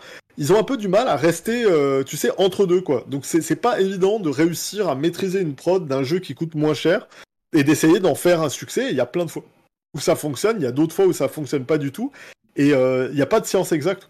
C'est ça qui est difficile, c'est-à-dire qu'un jeu peut être super bien noté, It Takes Two, Game of the Year, excellent jeu, et à côté de ça, pas marché du tout, et l'éditeur aura pris un risque, ça aura pas payé, donc euh, très vite après, ça va se, resserrer sur du, euh, du FIFA, du NHL, et puis on va être sûr de, livrer en fait à chaque fois. Donc euh, c'est c'est pas quelque chose honnêtement qui est qui est si récent que ça. En fait, on peut trouver vraiment plein d'exemples assez anciens.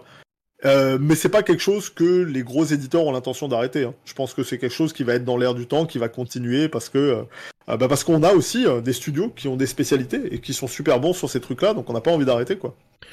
Alors c'est vrai. Alors moi, te connaissant, Emar, je m'attendais à une autre réponse de ta part par rapport à ces plus petits projets.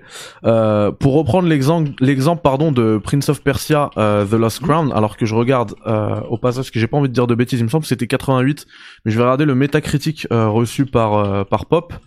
Euh, ah, il a bougé. a descendu là. Il a, il a dû bouger. Ouais. ouais, il est à 86 avec un user score à 9,1, ce qui est énorme. Euh, dans tous les cas, ça reste, euh, enfin, ça en fait, ça fait de lui euh, un des, enfin, dans, dans récemment en tout cas, ça fait longtemps qu'on n'a pas eu un jeu Ubi euh, aussi haut. Ça fait depuis peut-être Assassin's Creed peut-être. Ouais, probable. Ouais. En tout cas, alors un anneau ou un truc comme ça qui en général. Ouais, c'est possible, c'est vrai. des jeux plus, tu vois. Et là, c'est des jeux qui passent c'est vrai, c'est vrai, c'est vrai. C'est vrai. Et alors, souvent, tu dis effectivement, on a des jeux qui sont, bah là, là, on peut le voir, hein, le user score même qui est sensiblement plus haut euh, que euh, mmh. que le Metacritic, qui est déjà très bon, hein, 86 même excellent, euh, 9,1, bah, c'est énorme. Et, euh, et souvent, enfin, quand quand on a ce débat, tu réponds que oui, c'est des jeux qui sont plébiscités par la critique euh, qui ont des bonnes notes, enfin d'excellents retours, etc. Enfin, c'est presque ce jeu-là, il fait presque l'unanimité, quoi. Et euh, et en vrai, tu tu dis bah quand on regarde les chiffres, les gens n'achètent pas, les gens mhm. veulent le gros assassin, euh, le Valhalla. Enfin, on rappelle que Valhalla c'est plus de 20 millions de ventes, quoi. Ouais, ouais. Je crois que même c'est même pas actualisé, on doit être à 25 peut-être. Ouais, c'est pas actualisé quand on a dit 20 millions. Ouais, voilà, ça date. 20, millions, ça date. bien au-delà des 20 millions. Ouais, ouais, ouais donc c'est euh...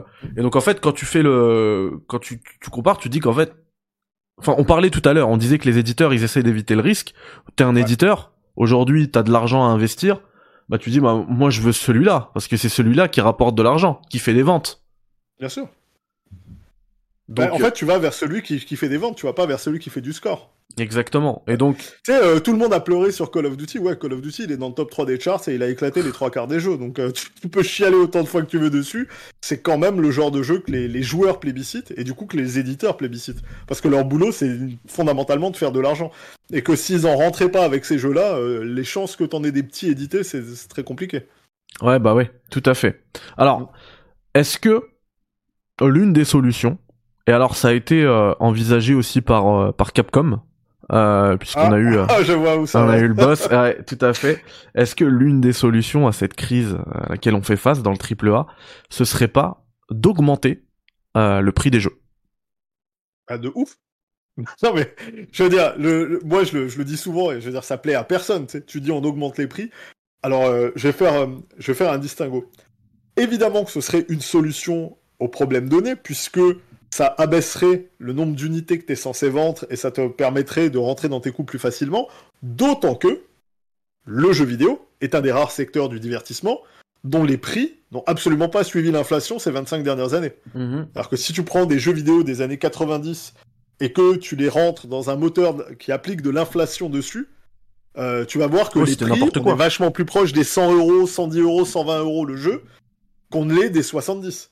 Non, mais on avait même à l'époque, euh, moi je me souviens sur Mega Drive et tout, des jeux à 500 francs. Bah, moi, euh, ma mère, euh, j'avais fait taxer un Dragon Ball Z avec en plus le SFX adaptateur à 490 balles juste le jeu. Bah, c'est ça. 700 en tout. ça chialait dans les chaumières. Ah, bah, moi, moi, je me souviens, mon père, il nous avait acheté un Aladdin à 500 francs sur Mega Drive.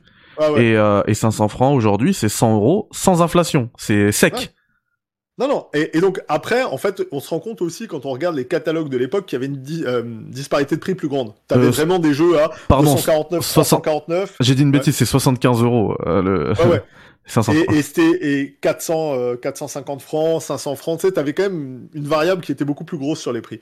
Mais si tu fais une moyenne du marché, oui, tu vas avoir des jeux qui aujourd'hui devraient coûter plus proche de la centaine et quelques d'euros que le prix qu'ils ont aujourd'hui.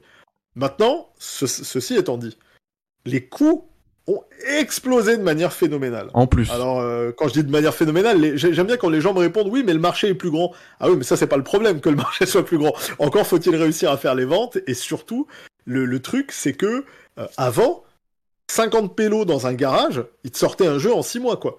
Tu sais, quand tu regardais les grosses séries, les triple A de l'époque, les Street of Rage, euh, Street of Rage tu pouvais avoir 8 mois entre deux jeux, quoi, avec la même équipe. Ouais, ce que je disais tout à l'heure. Ils te les sortaient à la chaîne. Aujourd'hui, non seulement il te faut 3-4 ans pour sortir un jeu, mais dessus, t'as 1000 personnes, quoi. Alors, je sais pas si vous voyez le rapport entre 50 salaires et 1000 salaires, mais c'est pas du tout la même chose, quoi. Ça hmm. n'a plus rien à voir. Et, encore, l'industrie, Et encore 3-4 ans, justement, quand tu quand ça se passe bien. Quand ça se passe bien, quand t'es une boîte, une grosse boîte comme Ubisoft, qui a fait, euh, qui a réussi en fait à à mettre des méthodes de développement en place qui font qu'on dépasse pas un certain truc. Parce que enfin on peut parler on peut parler il y a voilà on peut parler de, de ce qui a tué euh, Kojima Production chez Konami. C'est ah. un c'est un développement à rallonge de Metal Gear Solid 5 qui finalement n'a pas pu être terminé qui a dû être tronqué. Enfin on a dû euh, sortir un projet à la va-vite une démo vendue euh, au prix fort juste histoire de de calmer un petit peu les investisseurs. Et au final ça bah c'était la fin de, de, de l'histoire entre Kojima et, et Konami. Et, et derrière Kojima euh, quand on lui a refilé un projet alors j'étais pas là. Je, je peux pas le dire mais je suis convaincu qu'on lui a dit ok mais tu fais pas le débile en trois ans tu nous sors un jeu et il l'a fait.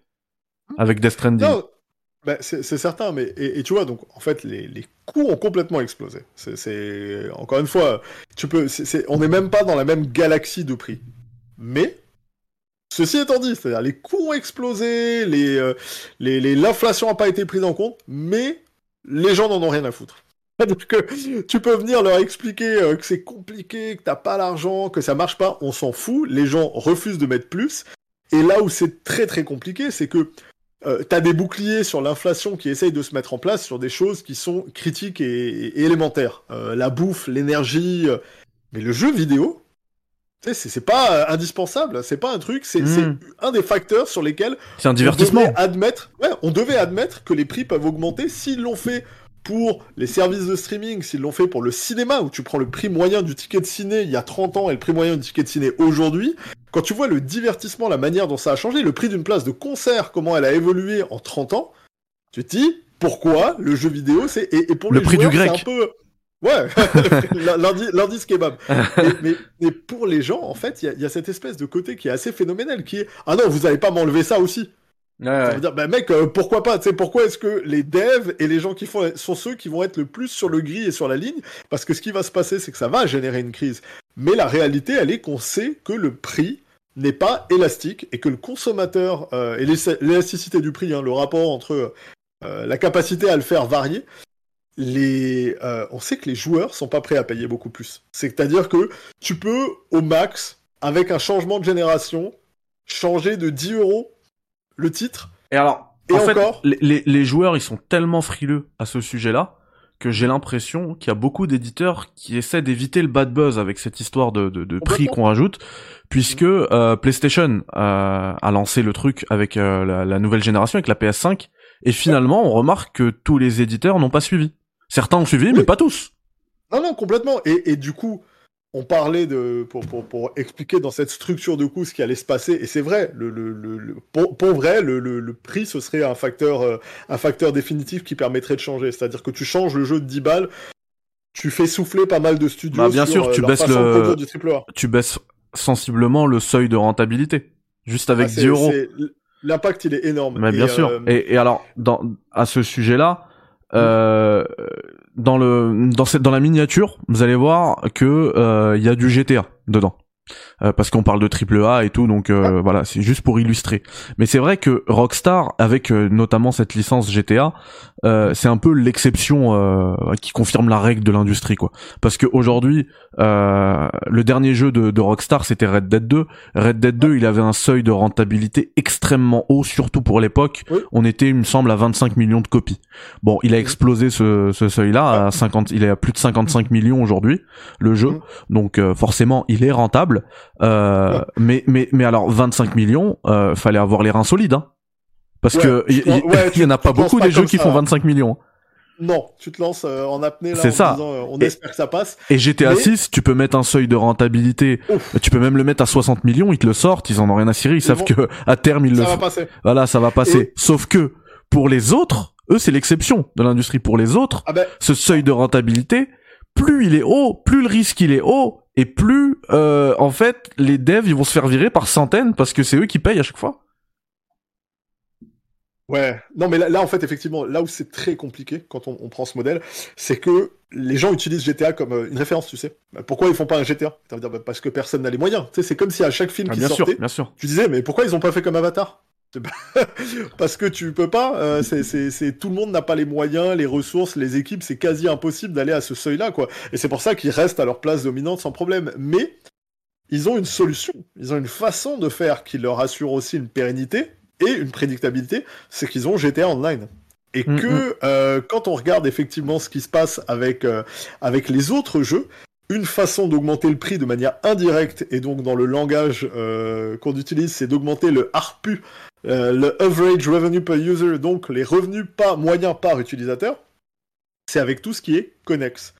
Et donc ça, ça veut dire quoi? Ça veut dire que une des avenues pour faire, euh, pour augmenter les revenus que va générer un jeu, c'est de mettre des microtransactions dans des jeux single player, dans des jeux multiplayer pour assurer une pérennité du jeu parce que bah, puisqu'on peut pas le vendre à 70, enfin à 80, on va continuer à le vendre à 70, mais on va essayer de gratter et certaines personnes vont dépenser de l'argent beaucoup, ce qui va faire que le, revenu moyen par utilisateur va grimper. Il sera pas à 80, hein, mais il sera à 72, 73 et ça, ça va permettre bah, de financer des jeux et il y a une raison pour laquelle on voit ça dans tous les jeux, qu'aujourd'hui dans les jeux de bagnole sont quasiment tous des jeux services où tu vas racheter des circuits, des voitures, euh, les jeux de baston te permettent tous de racheter des personnages et autres, c'est parce que sans ça, c'est très difficile de financer un jeu et de réussir à le faire vivre.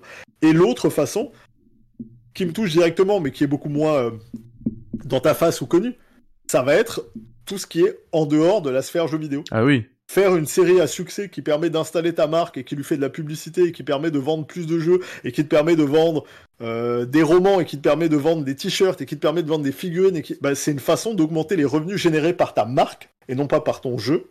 Et donc c'est pour ça qu'on pense de plus en plus les jeux comme des IP et donc des marques à gérer plus que comme des jeux qu'on va sortir comme ça et puis qu'on va oublier. Ouais. Euh, et bah écoute, la- l'une des autres solutions auxquelles euh, j'ai pu euh, pu penser, c'était aussi, euh, j'aimerais avoir ton avis là-dessus. Du coup, on, on y revient, on en, a déjà parlé. C'est le modèle Game Pass, donc le modèle par abonnement. Il y, en a beaucoup, hein, j'en ai vu, hein, des créateurs, des médias, machin, qui te disent que jouer sur un abonnement, c'est pas la même chose euh, que alors là, je parle pas pour le dev, hein, je parle vraiment pour celui qui gère l'abonnement. On va dire Ubisoft pour Ubisoft Plus, euh, Microsoft pour le Game Pass, euh, PlayStation pour le PS. Enfin bref, t'as compris. Euh, c'est pas la même chose qu'acheter un jeu euh, en termes de revenus, machin. Quand un jeu physique est vendu, est-ce que on peut, on va dire un jeu même vendu plein pot, à 80 euros en magasin, Ouais. Euh, est-ce que on peut, euh, voilà, euh, estimer un petit peu la part de cet argent qui revient hors taxe dans la poche de l'éditeur? On parle pas de, de bénéf là, vraiment euh, le revenu euh, qui rentre dans la poche, mais vraiment en ayant payé les taxes, en ayant payé euh, celui qui met le truc et tout. Moi, j'estime ça à 35 euros, tu vois, sur un jeu à 80 balles, parce qu'en plus en France, on a les, on a les super promos où les jeux ils sont vendus à 46 euros alors Ouais, qu'ils coûtent 80 balles. Donc tu comprends en fait la part. Juste comme ça, Mhm. tu vois que les grandes surfaces, vu qu'elles elles, elles cut entièrement leur Ouais. part pour en faire un produit d'appel, tu vois en fait en- gros c'est quoi leur part. Et du coup la part qui reste pour le truc, quand ils vendent un jeu voilà 46 euros, 51 euros, voilà pour moi une fois que les taxes sont payées, c'est du 35 balles. Est-ce que je suis loin? Est-ce que je suis euh, dedans? Enfin. Non, euh, selon la centrale d'achat avec qui, avec qui tu vas traiter, ça va être entre 35 et 45 que tu vas toucher. Ok. C'est entre un peu en dessous de la moitié ou un peu au-dessus de la moitié. Ok. Quand c'est physique. Ok. Donc sur en- entre 35 et 45, est-ce que on peut se dire que pour celui qui gère l'abonnement, donc qui va récupérer tout l'argent d'un abonnement, un Mhm. 15 balles euh, chez Ubisoft, enfin un 18 balles chez Ubisoft, un 15 balles machin ici, est-ce que en fait c'est pas même plus rentable de proposer ces jeux day one euh, si t'arrives à convertir ça en un abonnement régulier? Parce qu'en vrai, en deux mois, allez, trois mois pour voir large, tu fais autant d'argent sur un jeu que si tu l'avais vendu.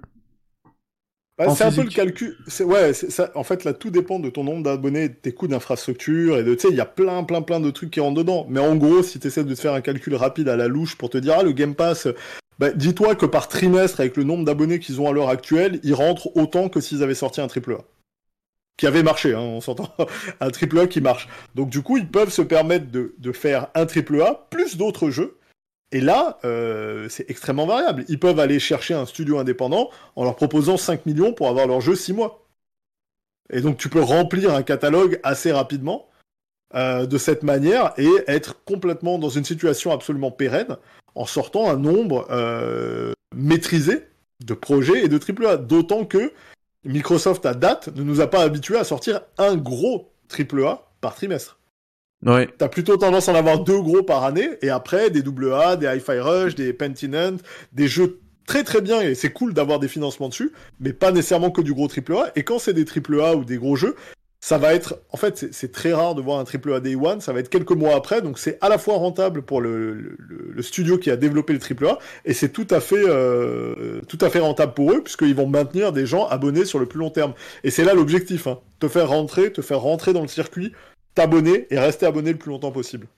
Ok, il y, a, y a Niku dans le chat euh, qui nous dit mais il faut diviser par le nombre de jeux présents par rapport au calcul simple que je t'ai donné. Alors Non, encore une fois, pour, pour moi c'est pas comme ça qu'il faut voir les choses. Non, non, non, non, mais ça, ça marche pas comme ça, tout simplement Pour- parce pour- que pour y moi, Microsoft- il y a déjà une partie du catalogue qui leur appartient. En plus, Ce qui veut dire qu'il y a toute une partie du catalogue qu'ils ne paient pas. C'est des jeux qu'ils ont déjà développés, ils les foutent dedans. Euh, de mettre des jeux qui ont plusieurs années dans leur catalogue, de te mettre tous les Gears of War, de mettre tous les Forza ou autres pour monter le catalogue, c'est pas quelque chose qui leur coûte énormément. Après, il y a un cycle, et la plupart du temps, le cycle, il peut durer 8 mois, 10 mois, 12 mois, 6 mois selon les jeux. Donc en fait, les sommes payées sont pas du tout les mêmes. Euh, le deal avec EA, c'est un deal global pour avoir les jeux du, du ouais. directement dedans. Ouais. Et là encore, c'est un deal global. On n'en a aucune idée de combien ça revient, de combien ça coûte, etc. Mais ça enrichit le pass d'une centaine de jeux, euh, etc., etc. Donc en réalité, faut pas se dire qu'il y a un calcul où tous les mois ils payent plein de gens. C'est plutôt à certaines périodes, ils ouvrent l'enveloppe et ils payent beaucoup de gens en avance. Et après, ils disséminent ça tout au long de l'année et ils l'étalent tout au long de l'année. Sans compter Bah, qu'on a vu c'est ce que, que ça en empêche fait, pas les ventes. Hein. en plus. Et, et ce que, et ce que je voulais dire moi, c'est que je pense que Microsoft en fait ils ont les reins tellement solides qu'ils ont une vision mais beaucoup plus dézoomée euh, de ces. euh, Ils travaillent, le, le, le en c'est une vision à moyen long terme. Hein. C'est pas ça. du court terme. Hein. Ils Et- sont pas là pour euh, l'année prochaine. Ouais. Et en fait, je pense que moi, la réflexion qu'ils ont, euh, c'est de se dire, je dis des chiffres complètement au hasard qui ont rien à voir, hein, mais par exemple, euh, cette année, on a sur une année, hein, mais sur l'ensemble des projets, sur l'enveloppe qu'on réserve à l'investissement des jeux qu'on va intégrer dans le Game Pass et tout, on va dire on a euh, 500 millions d'investissements. Bah, il faut tout simplement que les retours sur investissement, les, abonnements génèrent plus que 50, 500 millions et, et derrière, bah, le, le système, bah, il fonctionne. Bah oui, pour eux, idéalement, c'est plus effectivement comme ça qu'ils, de toute façon, qu'ils abordent, euh, qu'ils abordent ces projets, sans compter que maintenant, ils se retrouvent quand même à la tête avec Activision d'une force de frappe assez monstrueuse, qui les amène juste derrière Tencent en capacité à générer du revenu. Donc, euh, j'ai pas l'impression qu'ils aient de gros problèmes, tu vois. C'est-à-dire que le Call of Duty va continuer à faire des montagnes de pognon sur PC, sur PS5, euh, ça va, ça va continuer de, de marcher très très fort pour eux. Et c'est une autre façon d'aller chercher de l'argent, hein. mettre à disposition leurs propres titres et des jeux à eux sur le PC et ou sur les plateformes concurrentes, Ori ou d'autres. Euh, Minecraft, qui est disponible partout. Enfin, je veux dire, Minecraft, c'est une machine à pognon, c'est absolument indécent. Quoi. Ah oui. Ah oui, ça c'est clair. et, non mais on- je, je sais qu'on aime bien oublier Alors, euh, Roblox, Minecraft, euh, mais je, je te remercie pour cet élargissement parce que c'est là-dessus qu'on va conclure. Euh, ou après, tu peux aussi ajouter hein, si t'as d'autres euh, d'autres euh, avis sur le futur, justement, les, les éventuelles solutions. Mais Alors encore une fois, je pense que Microsoft, ils ont une vision tellement dézoomée, hein, je reprends cette expression, euh, qui voit aussi des, des solutions à long terme, puisqu'on a eu ces rumeurs de Sea of Thieves ou bien Hi-Fi Rush qui pourraient arriver sur euh, sur Switch. Euh, on sait que dans leur deal, dans leur euh, dans leur bataille avec la FTC, euh, ils ont signé des deals pour sortir des licences qui leur appartiennent maintenant, comme Call of Duty, sur PlayStation, sur machin. Est-ce que justement pour euh, ces, ces, constructeurs, l'une des solutions euh, pour euh, maximiser la rentabilité de ces jeux, c'est pas justement de les sortir sur d'autres plateformes. On sait que PlayStation le fait aussi maintenant sur PC. Ils sortent leurs jeux sur PC. Voilà. Et Sony vient littéralement d'avoir une déclaration qui allait dans ce sens en disant que toutes les plateformes digitales sur lesquelles on pourrait jouer verraient des jeux Sony arriver.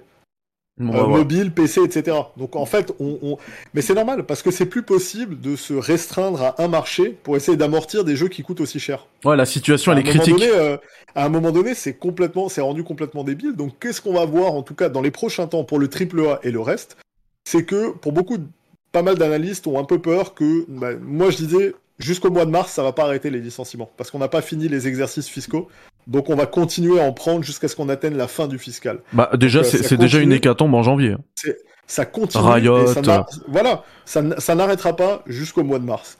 Après, on va se poser la question une fois qu'on a atteint la fin des exercices des compagnies qui vont continuer à, à rester. Et là, euh, comme il y a on est censé avoir une reprise toute douce de l'activité, on ne sait pas encore si ça va se tirer jusqu'à la fin de l'année ou pas, mais on risque de voir d'autres compagnies fermer ou se faire absorber.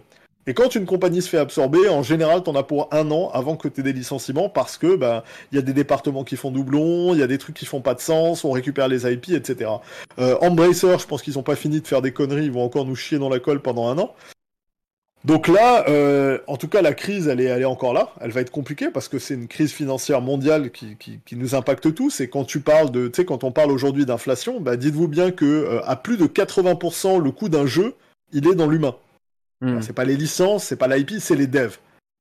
Donc quand tu es obligé d'augmenter les salaires ou que les salaires stagnent ou que c'est compliqué parce qu'on veut suivre l'inflation, bah, tu augmentes en fait tes coûts de production d'autant. Donc aujourd'hui, évidemment, c'est encore plus complexe que, que ça ne l'était par le passé. Euh, on va avoir un resserrement de l'activité pendant un certain temps. Et en plus, la pandémie ayant retardé beaucoup le lancement de jeux, on s'est retrouvé avec euh, des éditeurs qui ont dégueulé leur catalogue en quelques mois. Ce qui veut dire qu'on avait aussi une, concurrence qu'on n'a pas l'habitude d'avoir, en tout cas pas aussi intense tout au long de l'année. Euh, tu sais, d'habitude, sortir un jeu en janvier, bon, ouais. Tu sais, t'avais des mois où tu pouvais t'en sortir. Là, regardez la tête du calendrier. Hein. Tous les mois, enfin toutes les semaines, pardon, on a un triple A ou un méga jeu qui arrive. Toutes les semaines. C'est juste, ça ne s'arrête pas du tout. Donc évidemment, euh, réussir à performer là, quand la plupart du temps on compte vendre son jeu sur les trois premiers jours, donc les, enfin les trois premiers mois, les 90 jours, c'est vraiment la période clé. Euh, là, les jeux, si dans ton sprint de 30 jours, t'as pas cartonné, c'est compliqué. Hein. Derrière, ça devient vraiment compliqué. Pour exister, alors c'est hyper intéressant euh, ce que tu viens de dire. Par contre, j'ai envie de rebondir dessus. Par contre, moi je suis souvent en retard et j'avais promis de pas te mettre en retard. Donc vraiment, Euh, comment dire, euh, time zone euh, oblige. Je sais que t'as un meeting important. Si tu dois quitter, n'hésite pas. Tu cliques sur déconnexion, on se capte après. Voilà. D'accord. Euh, alors c'est, il y a un truc que t'as dit mais qui est vraiment vraiment hyper intéressant, c'est que tu as dit qu'en gros le plus gros foyer de dépenses dans un dans un triple A aujourd'hui, euh, c'était c'était le coût humain. Mhm. Et alors, pour euh, revenir sur euh, sur un élément d'actualité dont on a parlé aujourd'hui, un Palworld euh, qui a subi des accusations d'utilisation d'IA, est-ce que à l'avenir, euh, et en plus on a eu des studios qui ont parlé d'utilisation d'IA, il y a eu Ubisoft notamment, il y a eu Square Enix. Square Enix. Est-ce que c'est pas justement une solution envisageable je, vais, je, vais, je vais balancer un truc sale et vrai j'ai vu les réactions sur World, puis tu m'avais demandé mes réactions, etc. sur le plagiat, machin. Bon, le plagiat, ça va être assez compliqué euh, de, de, le démontrer. Parce ouais, il faudra le prouver. Y a des tonnes de, bah, il y a des tonnes de jeux qui font déjà des designs dans le même genre, et, euh, et Nintendo s'inspire littéralement des animaux de la nature et de la vraie vie pour faire des trucs. Donc avoir des, des, des brevets dessus, genre nous, par exemple, si je veux te défoncer parce que t'as copié Assassin faudrait qu'il y ait un certain nombre d'éléments iconiques remarquables. Euh, Blade, euh, la ceinture rouge, le logo, le crest, le pic 2D, la silhouette asymétrique, le machin, et plusieurs ensemble pour être capable de dire c'est une copie. Parce que si tu faisais juste une Hidden Blade ou machin, on détient pas les droits, même si tout le monde va y penser, c'est pas nous qui avons créé ça, ça ne nous appartient pas. Idem pour Pokémon. Maintenant, il faut voir les similarités, le niveau de différence, etc. Ça, c'est, voilà, ça c'est déjà. Mais plagiat, ça va être très compliqué. Hmm. Euh, au pire, on va leur demander de changer trois designs et ils vont te le faire en deux secondes. L'autre truc, c'est euh, l'IA et notamment l'IA géné- générative, parce que l'IA, ça existe depuis des, des- ça existe depuis toujours et on, on s'en sert depuis toujours. Euh, vous imaginez bien que quand euh, on design un open world avec un pays entier, on peint pas à la main et on met chaque arbre nous-mêmes euh, avec nos petits doigts. hein. On utilise des méthodes comme Houdini ou autre où on utilise, tu sais, on fout un coup de pinceau avec des arbres dessus et une montagne, et le, bordel est généré automatiquement en fonction de l'intelligence artificielle, c'est-à-dire données topographiques réelles qui ont nourri une base de données qui permettent de dire, bah, dans quand tu crées une montagne, voilà ce qui se passe, et après tu peux faire des retouches à la mano. Ça, ça existe depuis longtemps. Ce genre de choses, ça existe depuis longtemps. Euh, des assistants pour, pour le code, ça existe depuis très très très longtemps. Les choses qui sont nouvelles, c'est la performance avec laquelle on arrive à créer du concept art, du texte et euh, des éléments qui étaient beaucoup plus graphiques ou plus conceptuels euh, à partir de prompts qui volent allègrement le travail de tonnes d'artistes. Donc soit tu as un outil en interne que tu nourris en interne et c'est totalement utilisable et c'est probablement une piste qui va être suivie, soit tu vas taper des outils en externe et euh, là on devrait te casser les doigts normalement parce que c'est absolument pas légal et leurs bases de données sont, sont à une compilation de trucs volés. Maintenant, Ceci étant dit, je mets au défi, et je- je- je- j'en rigolais avec, euh, avec Briand et d'autres, qui me disaient, ouais, putain, euh, l'IA quand même. Et je leur disais, non, mais si vous tombez sur Palworld, parce que leur CEO, il tripe sur l'IA et les NFT, je vous mets au défi de trouver un putain de dirigeant d'entreprise dans le jeu vidéo qui tripe pas dessus. Alors, évidemment que tous travaillent dans la tech, sont s'intéressent aux nouvelles technologies et ont envie d'être les prochains dans la nouvelle tendance. Je veux dire, si à un moment donné, en tant que décisionnaire d'une entreprise, tu mets pas de billes dans des choses qui sont susceptibles d'exploser, t'es clairement pas en train de faire ton boulot. Et puis T'es même, censé être prêt à l'avenir, que ce soit le online, que ce soit le démat, que ce soit les services de streaming, que ce soit... Il y a une raison pour laquelle tout le monde investit dedans. Et c'est pas parce que ça va marcher, c'est parce que ça pourrait marcher et ça pourrait débloquer des façons de travailler très différentes. Donc évidemment que euh, ça intéresse tout le monde. Tu, vas discuter avec le, dirigeant de EA ou tu vas diriger avec, euh, avec le dirigeant d'Activision et tu leur demandes euh, l'IA si on pouvait économiser 30% de coûts de dev, ça t'intéresse ou pas? La réponse elle est assez évidente quoi.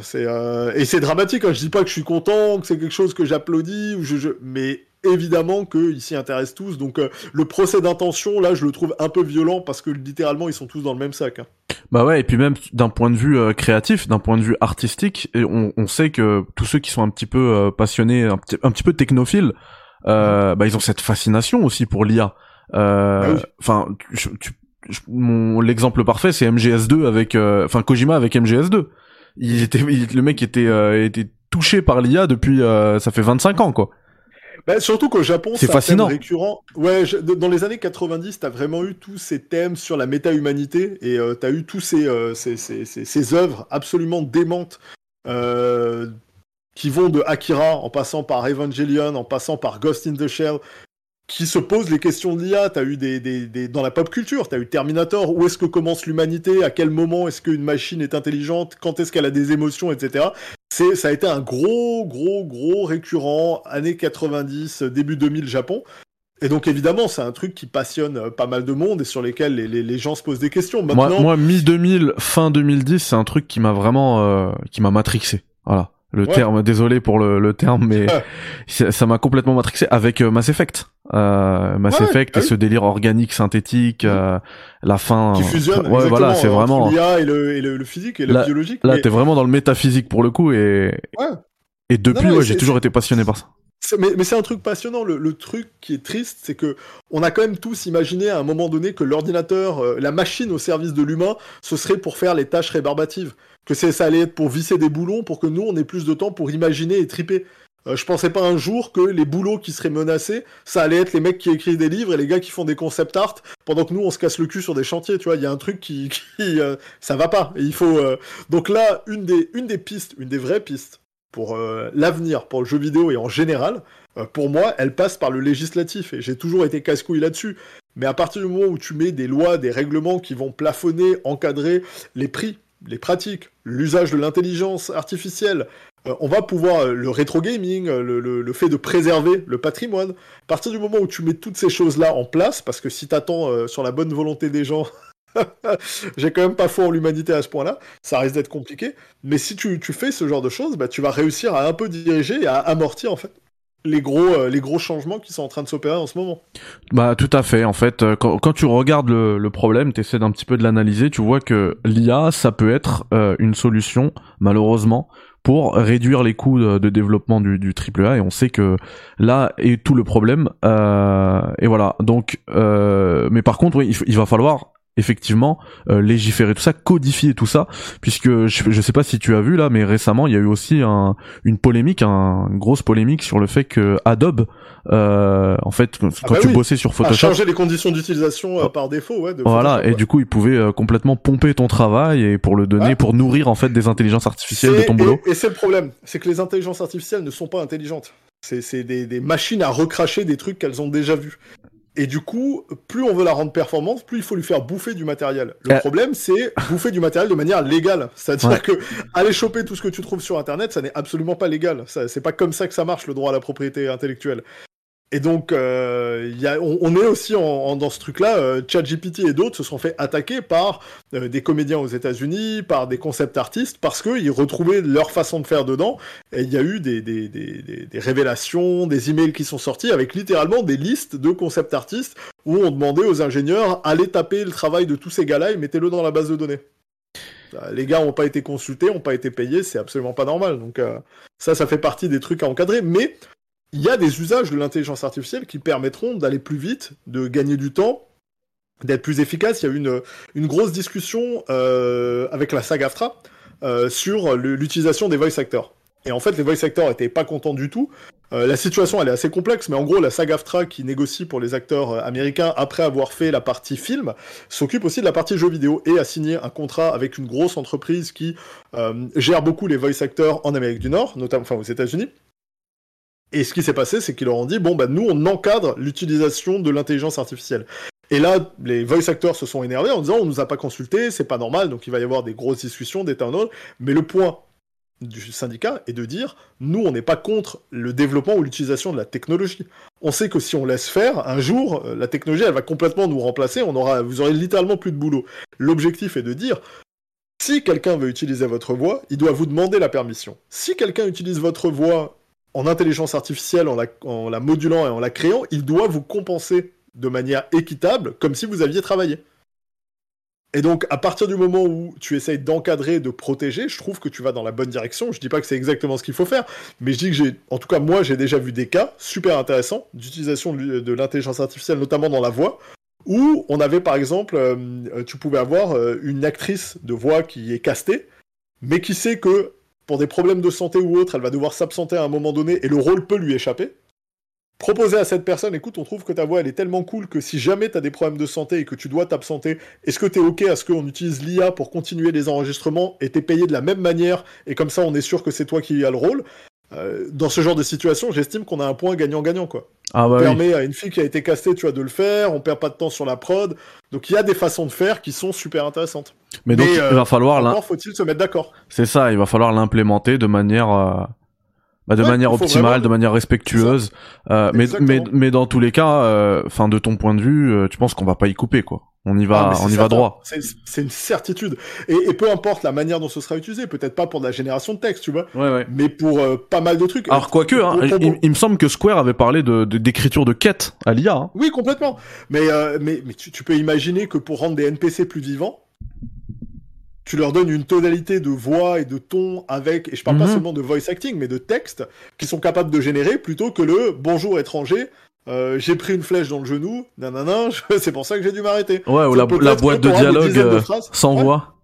Mmh. Peut-être que tu auras des tonnes et des tonnes de phrases différentes et que tu pourras créer des typologies en disant, ben, dans tel endroit, ils ont un accent.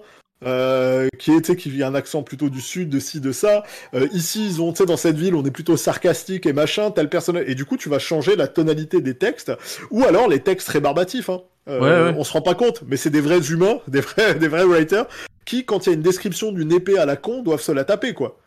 L'épée de hmm. machin est une épée à deux mains qui Bah, tu sais, là, euh, tu prends une base de données, tu remplis, merci, au revoir. Tout ce temps sauvé à taper des textes, à expliquer à quoi ça doit, ça doit ressembler un château et machin, bah, tu peux le passer sur d'autres trucs qui sont plus intéressants, donner plus de corps à l'histoire, aux personnages, etc.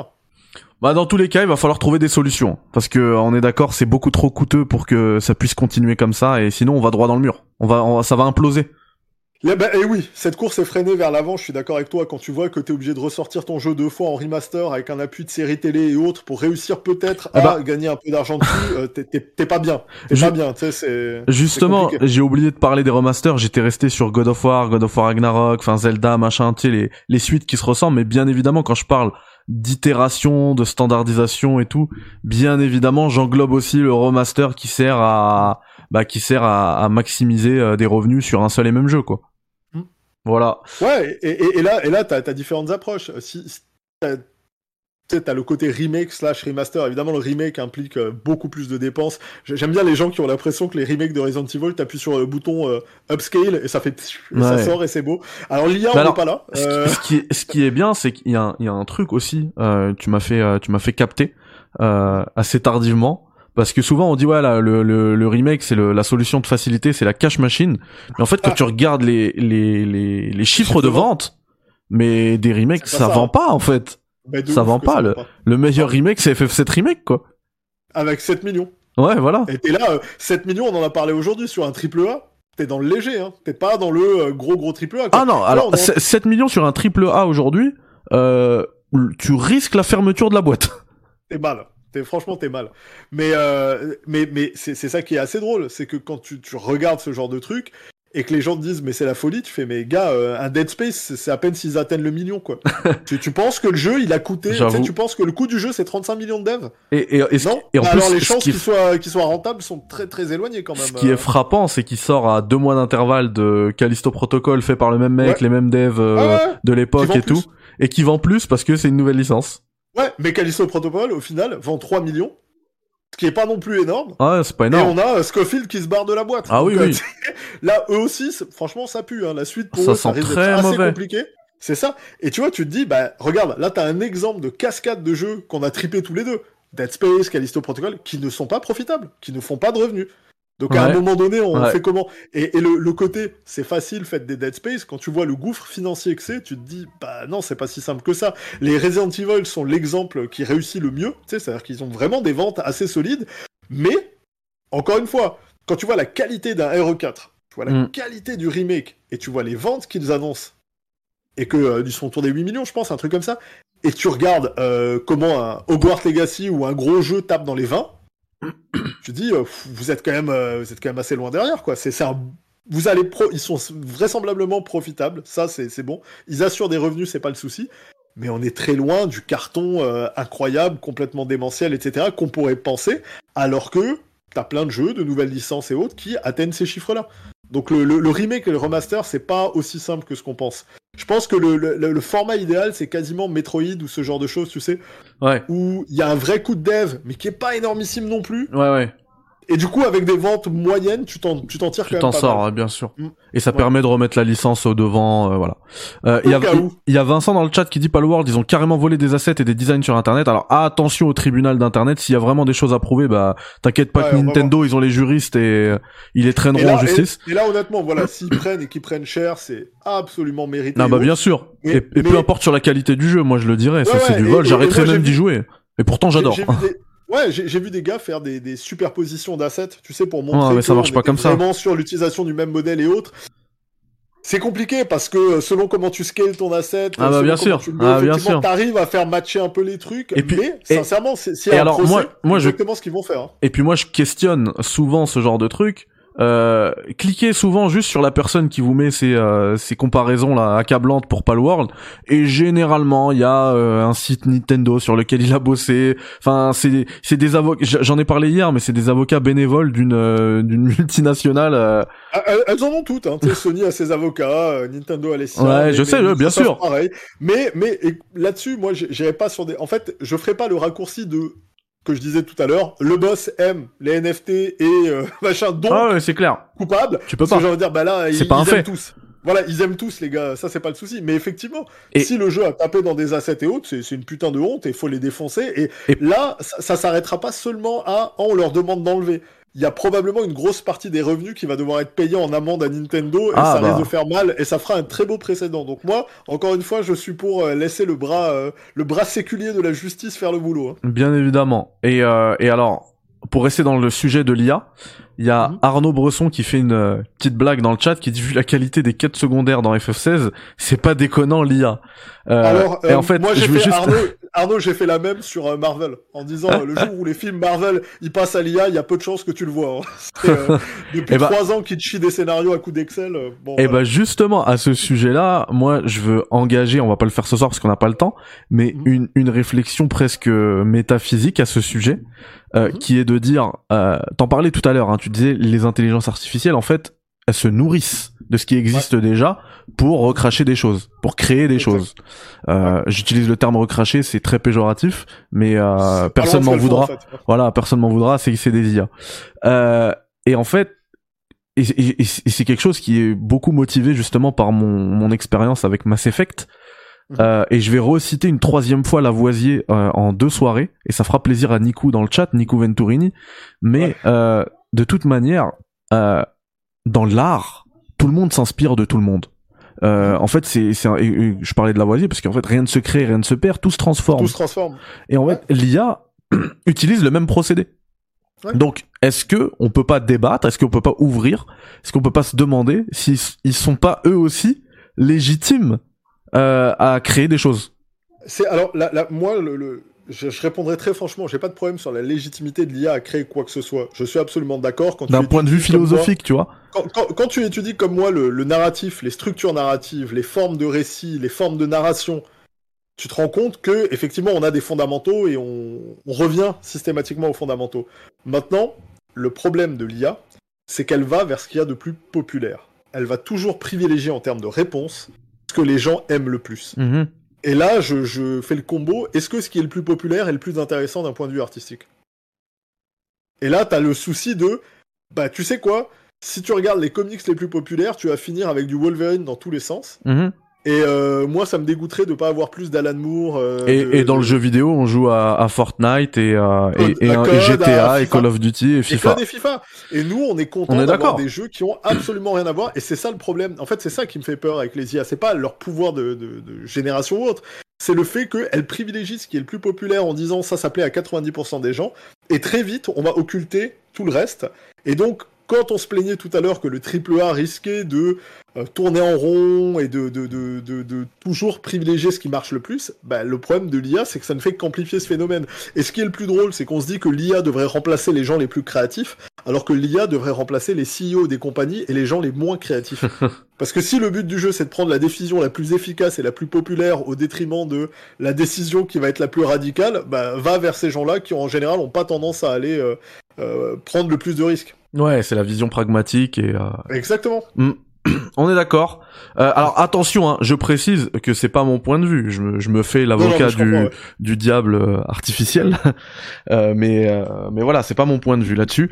Aymar, on a beaucoup dépassé. Je suis vraiment désolé. J'espère que j'ai j'ai envoyé un message pour dire que euh, on repousserait, donc euh, ça va, il y a pas de problème. Bon bah top, top. Euh, bon bah en plus si on a si on a dépassé, moi j'ai pas vu le temps passer. J'espère que c'était le cas pour toi. C'est un sujet qui est vraiment passionnant. On aurait pu passer encore plus de temps dessus, je pense. Euh, C'est- c'est sans problème, mais on se fera une autre fois. autre exactement, exactement. Bah merci beaucoup d'être euh, d'être venu au café, Aymar. Euh, toi l'adepte de la tasse du café et du euh, et du thread euh, bien bien sans Bien sucre, corsé. bien corsé voilà. C'est ça, Arabica Corse, c'est la vie. Arabica corsé. Euh, bah alors en fait euh, Aymar vous le retrouvez où? Vous le retrouvez principalement sur Twitter il vous balancera euh, ses threads et ses, ses- ses clés d'analyse il vous distribuera ses petites clés d'analyse euh, euh, de l'industrie c'est toujours un plaisir euh, du coup de te lire Ah, il y a Florent Taylor dans le chat euh, qui a fait la miniature de ce soir donc euh, un grand Ah, merci super. à Flo Un Euh, boss des miniatures. Ah, le boss. Chez les chez toi, il est vraiment trop fort. euh, il est fort il est fort Euh, Plus de Florent, moins d'IA. Voilà, c'est ça qu'on veut. Exactement. Bah, je pense pas, je pense pas que les, les, les miniatures seraient aussi cool euh, avec une IA qu'avec euh, qu'avec Flo. Clair que non. C'est clair. Euh, bah, salut à Samy qui arrive dans le chat. Samy le poteau, hein, vraiment. euh, il a fait une, il a fait une grande chose pour moi cette année, donc euh, ça m'a fait hyper plaisir. Et du coup, effectivement, c'était pas à 21h ce soir et malgré euh, le changement d'horaire, euh, on était vraiment à un horaire euh, inhabituel. Bah vous avez répondu présent puisqu'on était voilà 200 plus de 270 euh, pendant toute l'émission. Donc merci infiniment à vous tous. Si l'émission du coup vous a plu avec avec Aymar, eh bien mettez du like, de l'abonnement. Voilà, vous connaissez le blabla du youtubeur. Je suis obligé de vous le faire au moins une fois dans l'émission. C'est fait. Même moi ça me saoule. Hein. mais du coup voilà, si ça vous a plu, on essaiera de de s'en faire un peu plus. Voilà, dans la mesure du possible, hein, avec Aymar, avec d'autres intervenants. Voilà, vous savez que le café c'est souvent seul, enfin seul avec vous, hein, nous tous dans le chat, mais on peut parfois apporter euh, du coup un, un, plus. Et je pense que ce soir ça a été euh, euh, un vrai plus à l'émission hein, vraiment un pilier de l'émission. Donc encore une fois merci à Aymar. Dans le chat voilà ça dit super intéressant. Donc voilà si vous si vous voulez pousser ce genre de contenu eh bien le like l'abonnement. Il y a également aussi le lien du Patreon dans la description. Voilà pour faire une petite passe décisive au poteau euh, voilà, Sidonia, c'était très cool. Au poteau Mathieu, il est en live euh, ce soir, euh, il me semble, donc n'hésitez pas à lui passer un petit coucou dans le chat. Merci à la modération, bon, c'est toujours cool dans le chat, hein. Abdelmajid, Sidonia, etc. Enfin, il y a rien à faire, vous êtes vous êtes nickel, franchement, il y a rien à modérer, vous êtes super. Merci encore. Enfin, j'ai de la chance hein, d'avoir une chaîne comme ça. D'ailleurs, hier, il s'est passé un petit un petit incident en live, les aléas du direct. Euh, que j'ai maintenant édité donc je vais pas dire ça parce qu'au cas où euh, j'ai pas envie que quelqu'un y chercher. Et en fait il y a eu aucune répercussion j'ai dévoilé comme ça en live euh, des, des informations personnelles et il y a eu aucune répercussion rien du tout. Donc vraiment vous êtes vous êtes géniaux tout simplement. Ça c'est ça c'est une une vraie communauté pas de toxicité voilà. Vous avez embêté personne. Ceux qui sont arrivés du coup sur la fin pour 21h comme d'habitude le café c'est à 21h eh bien faites-vous le replay parce que voilà comme vous voyez dans le chat Kix le poteau Kix, quel plaisir de l'avoir. Euh, c'était vraiment cool. Moi, j'ai vraiment adoré euh, euh, bah, discuter de tout ça, débattre de tout ça, analyser cette situation. Et, et, bah du coup, moi, je vous dis à demain, à demain soir pour un nouveau Café Critiques, 21h, l'actu du jeu vidéo. Et en plus, il y a eu pas mal d'actu aujourd'hui. Hein. on connaît le nom du prochain Death Stranding. Enfin, il y a eu énormément de trucs qu'on n'a pas pu traiter ce soir, mais on fera ça tranquillou demain. Donc demain 21h, euh, je vous attends, le café sera prêt, bien chaud. Merci encore Emar. Passe Merci à toi. une excellente journée, hein, parce que toi t'es encore euh, dans la journée. Ah ouais, moi j'ai encore. Je vais chercher les petits, je continue, c'est cool. C'est ça. et puis euh, et puis le chat, euh, eh bien passez une bonne soirée. Samir, Rikem, Rémi, Oldboy, Cassim, Amazir, Kix, Blip Bloop, Nav, c'est Chris, Max, Ludi, bref tout le monde, Edku, Sana, tout le monde. Voilà. Prenez soin de vous. Je vous dis bye bye. Ciao, salam alaikum.